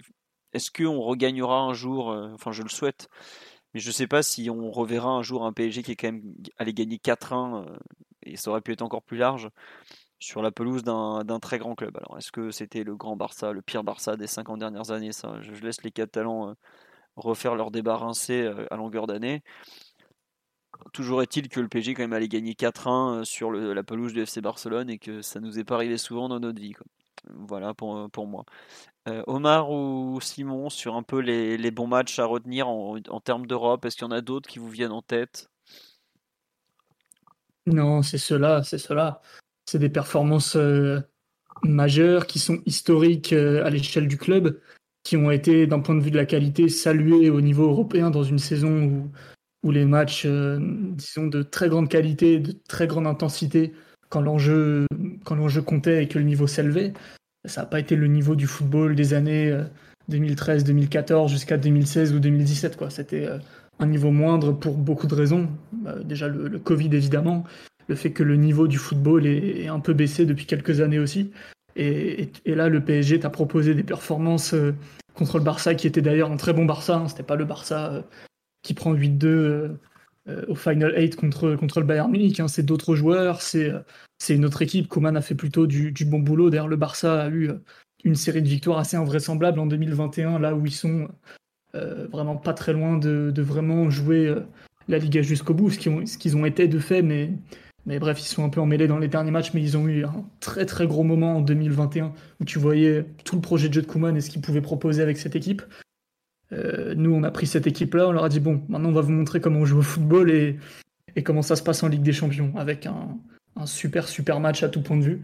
Parce que le, match du Bayern au, parc est immense aussi, après un, match aller qui était déjà brillant euh, dans un autre style, mais brillant néanmoins. Mais le match du Bayern, tu le perds. Alors que là, le Barça, tu le gagnes. Tu mets 4-1 des équipes qui mettent 4 buts au Camp Nou, il n'y en a pas beaucoup. Il y a, le Betis il y a 3 ans qui l'a fait. Il doit y avoir d'autres exemples qui, euh, que j'oublie, mais c'est vraiment pas. Euh, c'est pas toutes les semaines que ça arrive et non, vraiment, euh, vraiment une performance immense. Et, mais non, c'est vraiment ces matchs-là. C'est, on peut même citer, c'est pas, pas un match, mais la première mi-temps contre City où là, pareil, leçon de football, équipe en confiance, équipe efficace. Forcément, la deuxième mi-temps vient, vient forcément gâcher tout ça, mais non, toute cette période-là de, de l'arrivée de Pochettino à aux demi-finales contre City, ça a été brillant en Europe. Hum, tu parlais de Manchester Philo, moi j'avais pas trop aimé ce match, je trouvais l'équipe pas terrible, pas un peu avec un 11 un peu bizarre dans la composition. Alors il y a des comment dire des vertus morales, un Neymar euh, en feu, des joueurs qui s'arrachent. Euh, T'as aussi euh, ce côté un peu épique et dramatique avec euh, Manchester qui arrive pas à revenir, la barre de Cavani qui aurait pu nous crucifier, Martial qui fait n'importe quoi devant le but, ou là tu retiens ton souffle un peu à tout instant et, la délivrance au final avec une super contre-attaque pour gagner. Mais j'avais pas trouvé l'équipe trouvé l'équipe terrible du tout sur ce match-là. Au final, c'était vraiment plus un match de soulagement qu'une immense performance, même si évidemment gagner en Europe contre ce Manchester-là qui avait fait 9 sur 9 sur les premiers matchs de Ligue des Champions, c'était pas couru d'avance du tout, effectivement. Mais non, j'ai préféré. Non, je suis d'accord que les matchs contre le Bayern, Barça, euh, même City sont, sont meilleurs en termes de qualité de jeu, mais aller gagner. Je sais pas si vous vous rappelez dans quelle mouise on est avant d'aller à Old Trafford, quoi. Et même quand ils égalisent, il y a le quart d'heure, le début de la seconde mi-temps où on est vraiment pas loin de, de, la, de la sortie. Il y a le coaching de Tourelle, l'expulsion de, Fred qui fait basculer la rencontre et tout. Et c'est vrai que dans la première partie de saison, où, elle a été vraiment pénible, la première partie de saison, à plein de niveaux, le mercato, l'enchaînement, les, défaites pourries, tout ça. C'était vraiment une très bonne. En fait, c'était un peu une rencontre qui donnait de l'espoir pour la suite. Quoi. Euh, Autant euh, la rencontre contre Leipzig qu'on gagne, elle était effroyable, par exemple. C'était une des pires rencontres Ligue des Champions qu'on ait faites, même si on n'avait pas si mal défendu au final, mais on avait tellement mal attaqué que c'était ridicule. Euh, cette victoire à Manchester, en fait, j'en garde un bon souvenir parce que bah, les clubs français ont rarement gagné à Manchester. Gagner à Old Trafford, c'est pas rien, quoi. C'est plus dans cet esprit-là que je la garde en tête. Après, je suis d'accord que en termes de qualité de jeu, bon, il y a une excellente dernière demi-heure, mais le reste n'est pas, est pas non plus euh, extraordinaire. Omar, as-tu quelque chose à rajouter sur ce point ou on passe au, dernier thème, euh, savoir les éléments collectifs euh, à conserver pour la, pour la suite, même si on a un peu déjà défloré le, suspense au cours de l'heure 20 qu'on vient de passer? Ah, Il y aurait, je pense, que, que de la redite juste un petit mot vraiment sur le, sur le match au, au Canou qui, je pense, est en plus totalement magnifié par la toile de, de maître qu'avait fait Mbappé ce jour-là, qui, qui sera vraiment pour moi un souvenir euh, immense et je pense une place très très haute dans, dans l'histoire, euh, dans la grande histoire européenne du, du PSG. Très bien. Bon, tu es, on est d'accord que, est-ce qu'on peut dire que c'est le match de la saison pour le PSG quand même? Allons-y. Allez, il a été attribué match de la saison 2020-2021. Cette victoire 4-1 contre le FC Barcelone. Mais c'est vrai que ce n'était pas forcément le cas sur les années précédentes de sortir le match de la saison, par exemple. Là, pour le coup, il n'y a, pas, a pas photo. Euh, on nous dit c'est le match qui confirme le changement de mentalité du PSG en Europe. je pense que c'est peut-être un peu plus long que ça. Euh, c'est plus dans la durée. Bah, je, pense que ce qui se passe à Munich euh, trois, un mois après, c'est un pire en finale. sur le, sur le changement de mentalité. on remet en perspective, c'est un match euh, qu'on passe euh, dans nos 5-50 quasiment, où on sort très peu de notre camp, où on subit euh, une trentaine de tirs, beaucoup de situations déséquilibrantes et on arrive à sortir vivant face à un adversaire qui était nettement supérieur même à ce Barça en, en, réémission là qu'on a, qu'on a affronté, mais je crois que j'ai changé d'avis au final. Sortir le Bayern, c'est vraiment la performance la plus incroyable de l'année. Sur deux matchs, euh, ça, je, pense que l'Europe euh, aurait pas misé cher sur nous. Euh, alors oui, on a eu, on a eu quand même de la, réussite, mais la démonstration de la première période au, parc légitime totalement notre qualification, même si elle s'est acquise Enfin, je pense que hum, l'action de la dernière seconde, là, avec Bakker qui glisse devant Sané, aurait probablement pu tout gâcher, mais je crois que c'est vraiment une perf notable. Et je ne sais pas si dans l'histoire du, club, on a réussi à sortir euh, un adversaire aussi fort à ce moment-là. Enfin, une équipe clairement qui, qui postulait pour un, pour un double, double sextuplé au moment où, où on les affronte. Ouais. Tu as raison, effectivement. Bah, tu, as, beaucoup de gens qui sont d'accord avec toi sur le live, en tout cas, qui, qui te soutiennent. Donc, bon. Après, il y a peut-être l'exploit de la saison, le match de la saison. Écoute, on fera avec. Euh, sur les, éléments collectifs, les éléments du jeu à conserver pour la suite, tu... est-ce que tu en as en particulier ou pas? Bah, il faut conserver Mbappé, quoi. Je pense que c'est la, clé de voûte euh, de tout ce que tu construiras euh, offensivement, ta capacité à déséquilibrer, ta capacité à, mettre des buts en nombre et avoir une, menace offensive euh, probablement plus diffuse que ce qu'elle n'a été, ce qu'elle n'a été aujourd'hui. Donc là, je pense que bizarrement, c'est là où tu as ton joueur le plus fort, mais c'est là où on a, je pense, le plus de, de progrès à faire. C'est dans la capacité vraiment à, déséquilibrer. Je pense que le milieu, quand il a été fixé, j'ai envie de dire, à montrer des, choses intéressantes, en tout cas des, vraies forces et les points d'inquiétude qu'on avait, euh, c'est-à-dire notre capacité à, à pas être très étanche en transition, à souffrir le martyr face à des joueurs qui étaient euh, direct et qui allait attaquer les lignes, c'est un peu moins vu parce que je pense qu'on a quand on a fait le choix de d'avoir une haute maîtrise technique, on a on a un peu remis remis de l'équilibre dans l'équipe. Donc ça c'est plutôt c'est plutôt à saluer. Après, euh, je pense que globalement le, le comportement de la, de la charnière euh, et dans la charnière, d'ailleurs, j'inclus, j'inclus Navas. Hein, ton triangle central défensif a été plutôt, plutôt bon et, et c'est celui qui a eu, euh, je dirais, sur la régularité, peut-être le niveau, le niveau le plus satisfaisant, peu importe les affiches qui étaient proposées. Et, euh, et le chantier, pour moi, et, et la construction euh, va être forcément euh, dans, dans les couloirs, euh, dans les couloirs en termes d'animation, en termes de, de profil et même de, de, de, jeu dans les couloirs, mais c'est pas c'est pas la première année où, où on a un, déficit dans ce dans ce compartiment-là, mais je trouve qu'il s'est encore plus vu cette année et que le, le niveau des, des, joueurs de couloir l'on que l'on aligne depuis 2-3 ans est en, est en perpétuelle, perpétuelle chute parce qu'on n'a pas fait de vrais choix et que des ajustements. Et maintenant, ces, ces ajustements font qu'on aligne des joueurs qui seraient, à mon sens, peut-être pas titulaires dans le, dans le top 10 de Ligue 1 pour, pour certains. Donc, euh, pour moi, le, le, premier, le premier des chantiers, il est, il est là dans notre capacité vraiment à non pas avoir des joueurs de top niveau, enfin l'équivalent de Mbappé sur un, sur un latéral, euh, je sais que c'est pas possible, mais je pense qu'on peut avoir quand même des joueurs qui vont être capables d'avoir plus de, sécurité défensive et avoir un allant offensif un petit peu, meilleur que, ce qu'on propose aujourd'hui. D'accord. Euh, Mathieu, Simon, pour compléter un peu cette, cette première analyse de Mars sur les, les choses à conserver slash améliorer donc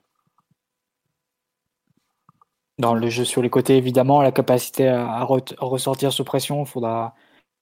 Mais ça, ça passera plus par des, par des mécanismes et par, du travail collectif que par améliorer la, qualité de tes joueurs, parce que tu vas pas changer ta charnière, j'imagine. À voir, hein, qui sait, il y a des rumeurs sur Amos. Donc euh, on verra aussi, mais, ça reste aussi un axe d'amélioration. Comme l'a dit Omar, la capacité à, vraiment créer des décalages face à des équipes regroupées, ça passera par un meilleur Neymar sur la saison prochaine, ça passera par un, un Verratti plus présent et ça passera aussi par, euh, par sans doute plus de déséquilibre, plus de capacité à faire la différence. Et ça a été un peu le l'un des points noirs en fait de ton attaque. Ça, ça, peut paraître un peu surprenant parce que quand tu fais la liste des joueurs, tu dis que tu as beaucoup de buts et, et de, de, capacité à créer du danger dans ton attaque. Et ça aurait été une ligne assez euh, bah, qui n'aura pas de tenue son rang en fait. C'est-à-dire que derrière Mbappé qui fait 42 buts. 42 buts en 47 matchs joués. Qui, qui n'arrive pas à 20, il me semble. Hein. Keane s'est resté euh, bloqué à 17. Ouais. Icardi à 12-13, j'imagine. Bah attends, je vais te les dire. Hein, Neymar 17, donc il doit y avoir moins 10 pénaux dans le tas. King 17, donc lui il y a 0 pénaux pour le coup. Icardi 13, Di Maria 7, Sarabia 7. Et encore dans les 7 de Di Maria, je compte le corner d'hier. Hein. Sarabia 7, Marquinhos 6, Draxler 4, Gay 2, Florenzi 2, Danilo 2, Kurzawa 1, Dagba 1, Paredes 1, Herrera 1, Pembele 1. Voilà, il doit y avoir des CSC qui est depuis de nombreuses années le, buteur numéro 5 ou 6 en général du, PSG. On n'était pas, dans la situation du Real où le deuxième meilleur buteur de la saison c'est Casemiro. Mais malgré tout, tu as, quand même une amélioration à faire à ce niveau-là. Neymar doit, te doit une revanche, évidemment. Tu peux compter sur une meilleure, une meilleure saison de sa part, parce qu'on parle d'une saison en Ligue 1 où il aurait pris plus de cartons jaunes qu'il aurait mis de but dans le jeu. Donc ça, c'est un premier point. Mais malgré tout, tu auras eu quand même un, souci à la fois sur ta, sur ta pointe, parce que Icardi n'a pas donné le niveau euh, qu'on pouvait attendre, et aussi un peu sur les côtés, c'est-à-dire que Sarabia aussi qui a baissé de niveau par rapport à l'an dernier, et malgré tout, c'est pas forcément le joueur qui va déséquilibrer, aller, aller en vitesse, en percussion sur, sur un côté euh, euh, et, viser le défenseur en un contre un, le défenseur adverse. Donc, tu as sans doute une amélioration à faire à ce niveau-là à voir ce qui est, ce qui est faisable. Hein. Je crois que l'équipe ce soir met, met, Sarabia et Icardi comme potentiel partant. Donc à voir comment le, PSG compte, euh, compte, éventuellement les remplacer si, euh, si, on arrive à les vendre. Et après, ben, je pense que c'est assez évident. Hein. Évidemment, les couloirs euh, défensifs, c'est des achats qui sont obligatoires. Après, la question, c'est qui tu, qui tu prends. Parce que c'est beau de, de dire qu'il faut un latéral droit de top niveau, etc. Mais sur le marché, je ne vois pas. Ouais, donc, c'est compliqué à ce niveau-là. Il faudra, être bon, il faudra trouver la, bonne affaire. C'est pas évident à ce niveau.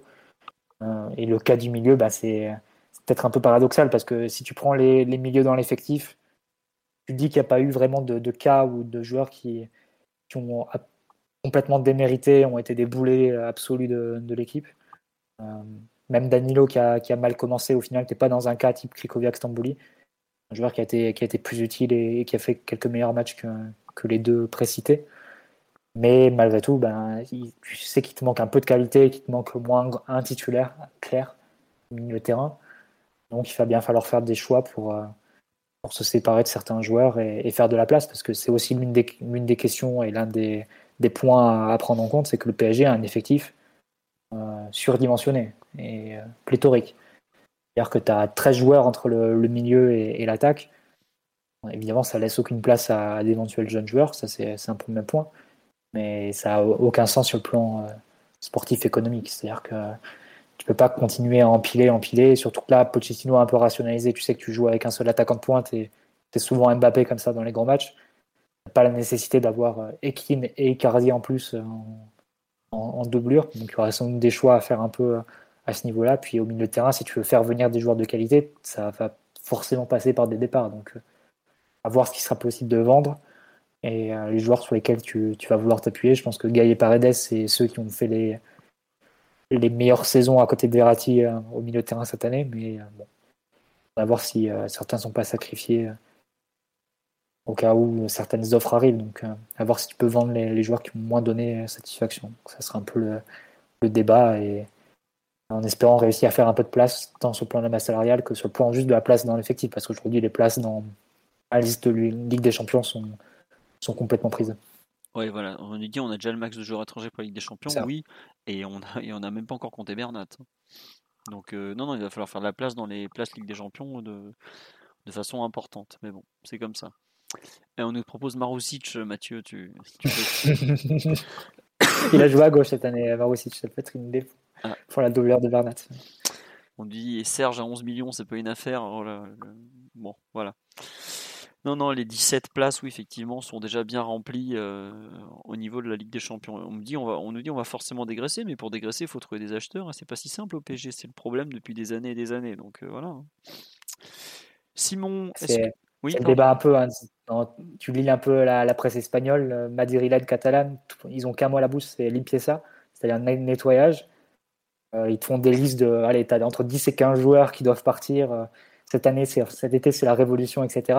Les premières nouvelles que tu vois, c'est Bell qui veut revenir au Real et toucher son, contrat jusqu'au bout. C'est Umtiti qui veut, qui veut pas partir, etc. etc. Donc c'est un peu la, même question qui se pose pour tous les clubs et, le PSG. c'est pareil tous les ans. Et c'est pareil absolument tous les ans. L'an dernier, pareil, on devait virer 8 ou 9 joueurs, je sais pas quoi, finalement, euh, personne n'est parti. Quoi. c'est surtout en plus dans un contexte où le marché est un peu déflationniste, c'est-à-dire que les joueurs qui, qui partent, enfin, ils se doutent qu'ils n'auront pas le même contrat dans d'autres clubs, surtout les joueurs qui sont un peu dans, en situation d'échec. Donc, euh, ça nécessite un vrai effort de leur part de se dire euh, je veux jouer, quoi. Pas je veux juste toucher mon contrat et après toucher bien à Paris, etc. Donc, il faut voir si on aura des joueurs qui seront dans cet état d'esprit-là.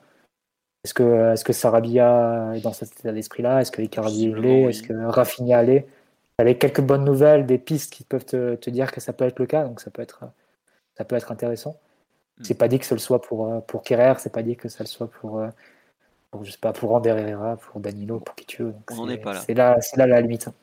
Ouais. Euh, pour finir un peu sur l'aspect bilan collectif, bilan jeu, tout ça, Simon, euh, est-ce qu'il y a des éléments euh, que tu veux conserver pour en vue de la saison prochaine ou tu les as déjà cités précédemment? Et c'était un peu le- l'esprit de février, Rien à, rien à ajouter. On pourra analyser l'effectif quand, quand on fera le, bilan des joueurs, peut-être. Tu as raison. Euh, non, il y a quand même un élément que j'espère conserver, c'est peut-être le, le regain physique. Euh, on en avait parlé dans le bilan de Tourelle, le bilan de Rainer Schrei, euh, le préparateur physique n'était pas glorieux. Sebastiano Pochettino, m'a semble-t-il, fait plutôt du bon travail depuis son arrivée. Euh, J'estime que c'est presque lui, plus que son père, qui a relancé pas mal de joueurs en leur redonnant un peu de la densité, du volume, tout ça. Donc, euh, j'espère qu'il sera euh, en forme l'année prochaine, qu'il sera en mesure de proposer une préparation, euh, comme l'a dit Mathieu, une vraie préparation et pas seulement un truc où tu rattrapes en deux temps, trois mouvements. Je me demande si le PSG a pas intérêt, quitte à, faire carrément bah, ce qu'on n'a pas fait cette saison, sacrifier peut-être un ou deux matchs avec des titulaires en moins, quitte à faire que des matchs nuls ou pas gagnés. Enfin, faudra voir le calendrier, tout ça, tout ça. Mais à faire, euh, leur faire faire un vrai travail de fond parce qu'aujourd'hui, euh, faire des saisons sans préparation, c'est juste plus gérable. Surtout que là, en plus, euh, on va avoir une année avec beaucoup de matchs internationaux, vu que ça, pas mal ont été reportés de l'année d'avant. On va petit à petit avoir les qualifications Coupe du Monde 2022 qui vont prendre de plus en plus de place, faut pas l'oublier. La saison après, bon, faudra voir. Et puis il faut, faut voir aussi. euh, Enfin, tu peux pas lier, tu peux pas découper le, décorréler pardon l'aspect physique de la qualité individuelle des joueurs. Évidemment, si tu perds Mbappé, bah t'as as quand même beaucoup beaucoup beaucoup de choses à à redire et à refaire surtout. Bon, bah écoutez, on a fait un podcast un peu plus court, une heure et demie cette fois-ci, 1h36 très exactement. Euh, Est-ce y a quelque chose que vous voulez rajouter un peu sur ce bilan collectif version euh, résultat, enfin avant qu'on passe vraiment aux individualités, aux individualités la semaine prochaine. Mathieu, Omar, Simon? On peut résumer en disant qu'on a été nul, mais qu'on sera moins nul Bon. bientôt. Eh bien écoutez, ce sera la conclusion de la part de l'ami Simon. Euh, je vous souhaite une bonne soirée à tous. On vous dit donc normalement euh, lundi prochain pour la version euh, individualité, où là on va parler joueurs, tout ça, tout ça. On, espère que ce bilan a été assez complet. On a évoqué finalement pas mal de thèmes, de matchs, de tout ça. Euh, C'est peut-être un peu compliqué à suivre pour ceux qui n'ont pas vu tous les matchs. On s'excuse si c'est le cas, mais normalement vous avez, au pire vous réécoutez les podcasts des matchs en question, vous verrez, vous trouverez probablement des perles. Voilà. On vous souhaite une très bonne soirée, donc je le redis. Encore merci pour votre fidélité. N'hésitez pas à mettre un like, un commentaire positif ou ce que vous voulez sur les comment dire sur les publications de quels que soient les, vos moyens d'écoute, soit YouTube, Co. Euh, Qu'est-ce que je voulais vous dire d'autre? Oui, le Tipeee est toujours d'actualité si vous voulez nous aider un petit peu, ça sera avec plaisir.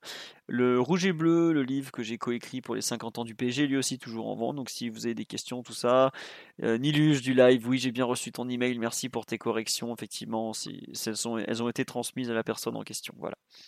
Et puis ben, on vous dit donc à lundi prochain pour un prochain podcast. Normalement, ça sera le débrief des perfs individuels de la saison. Donc euh, je pense, je sais pas si on fera sous la forme de meilleur joueur, pire joueur, ou si on fera ligne par ligne, mais bon, ça risque de durer assez longtemps. Donc on vous dit à lundi prochain. Prenez des forces, reposez-vous bien parce que la saison des podcasts n'est pas encore tout à fait finie. Voilà, bonne soirée à tous, au revoir, gros bisous. Ciao. Ciao, bonne soirée à tous. Ciao, bonne nuit. Bisous. Voilà. Simon vous a fait un bisou, vous pouvez partir le cœur léger.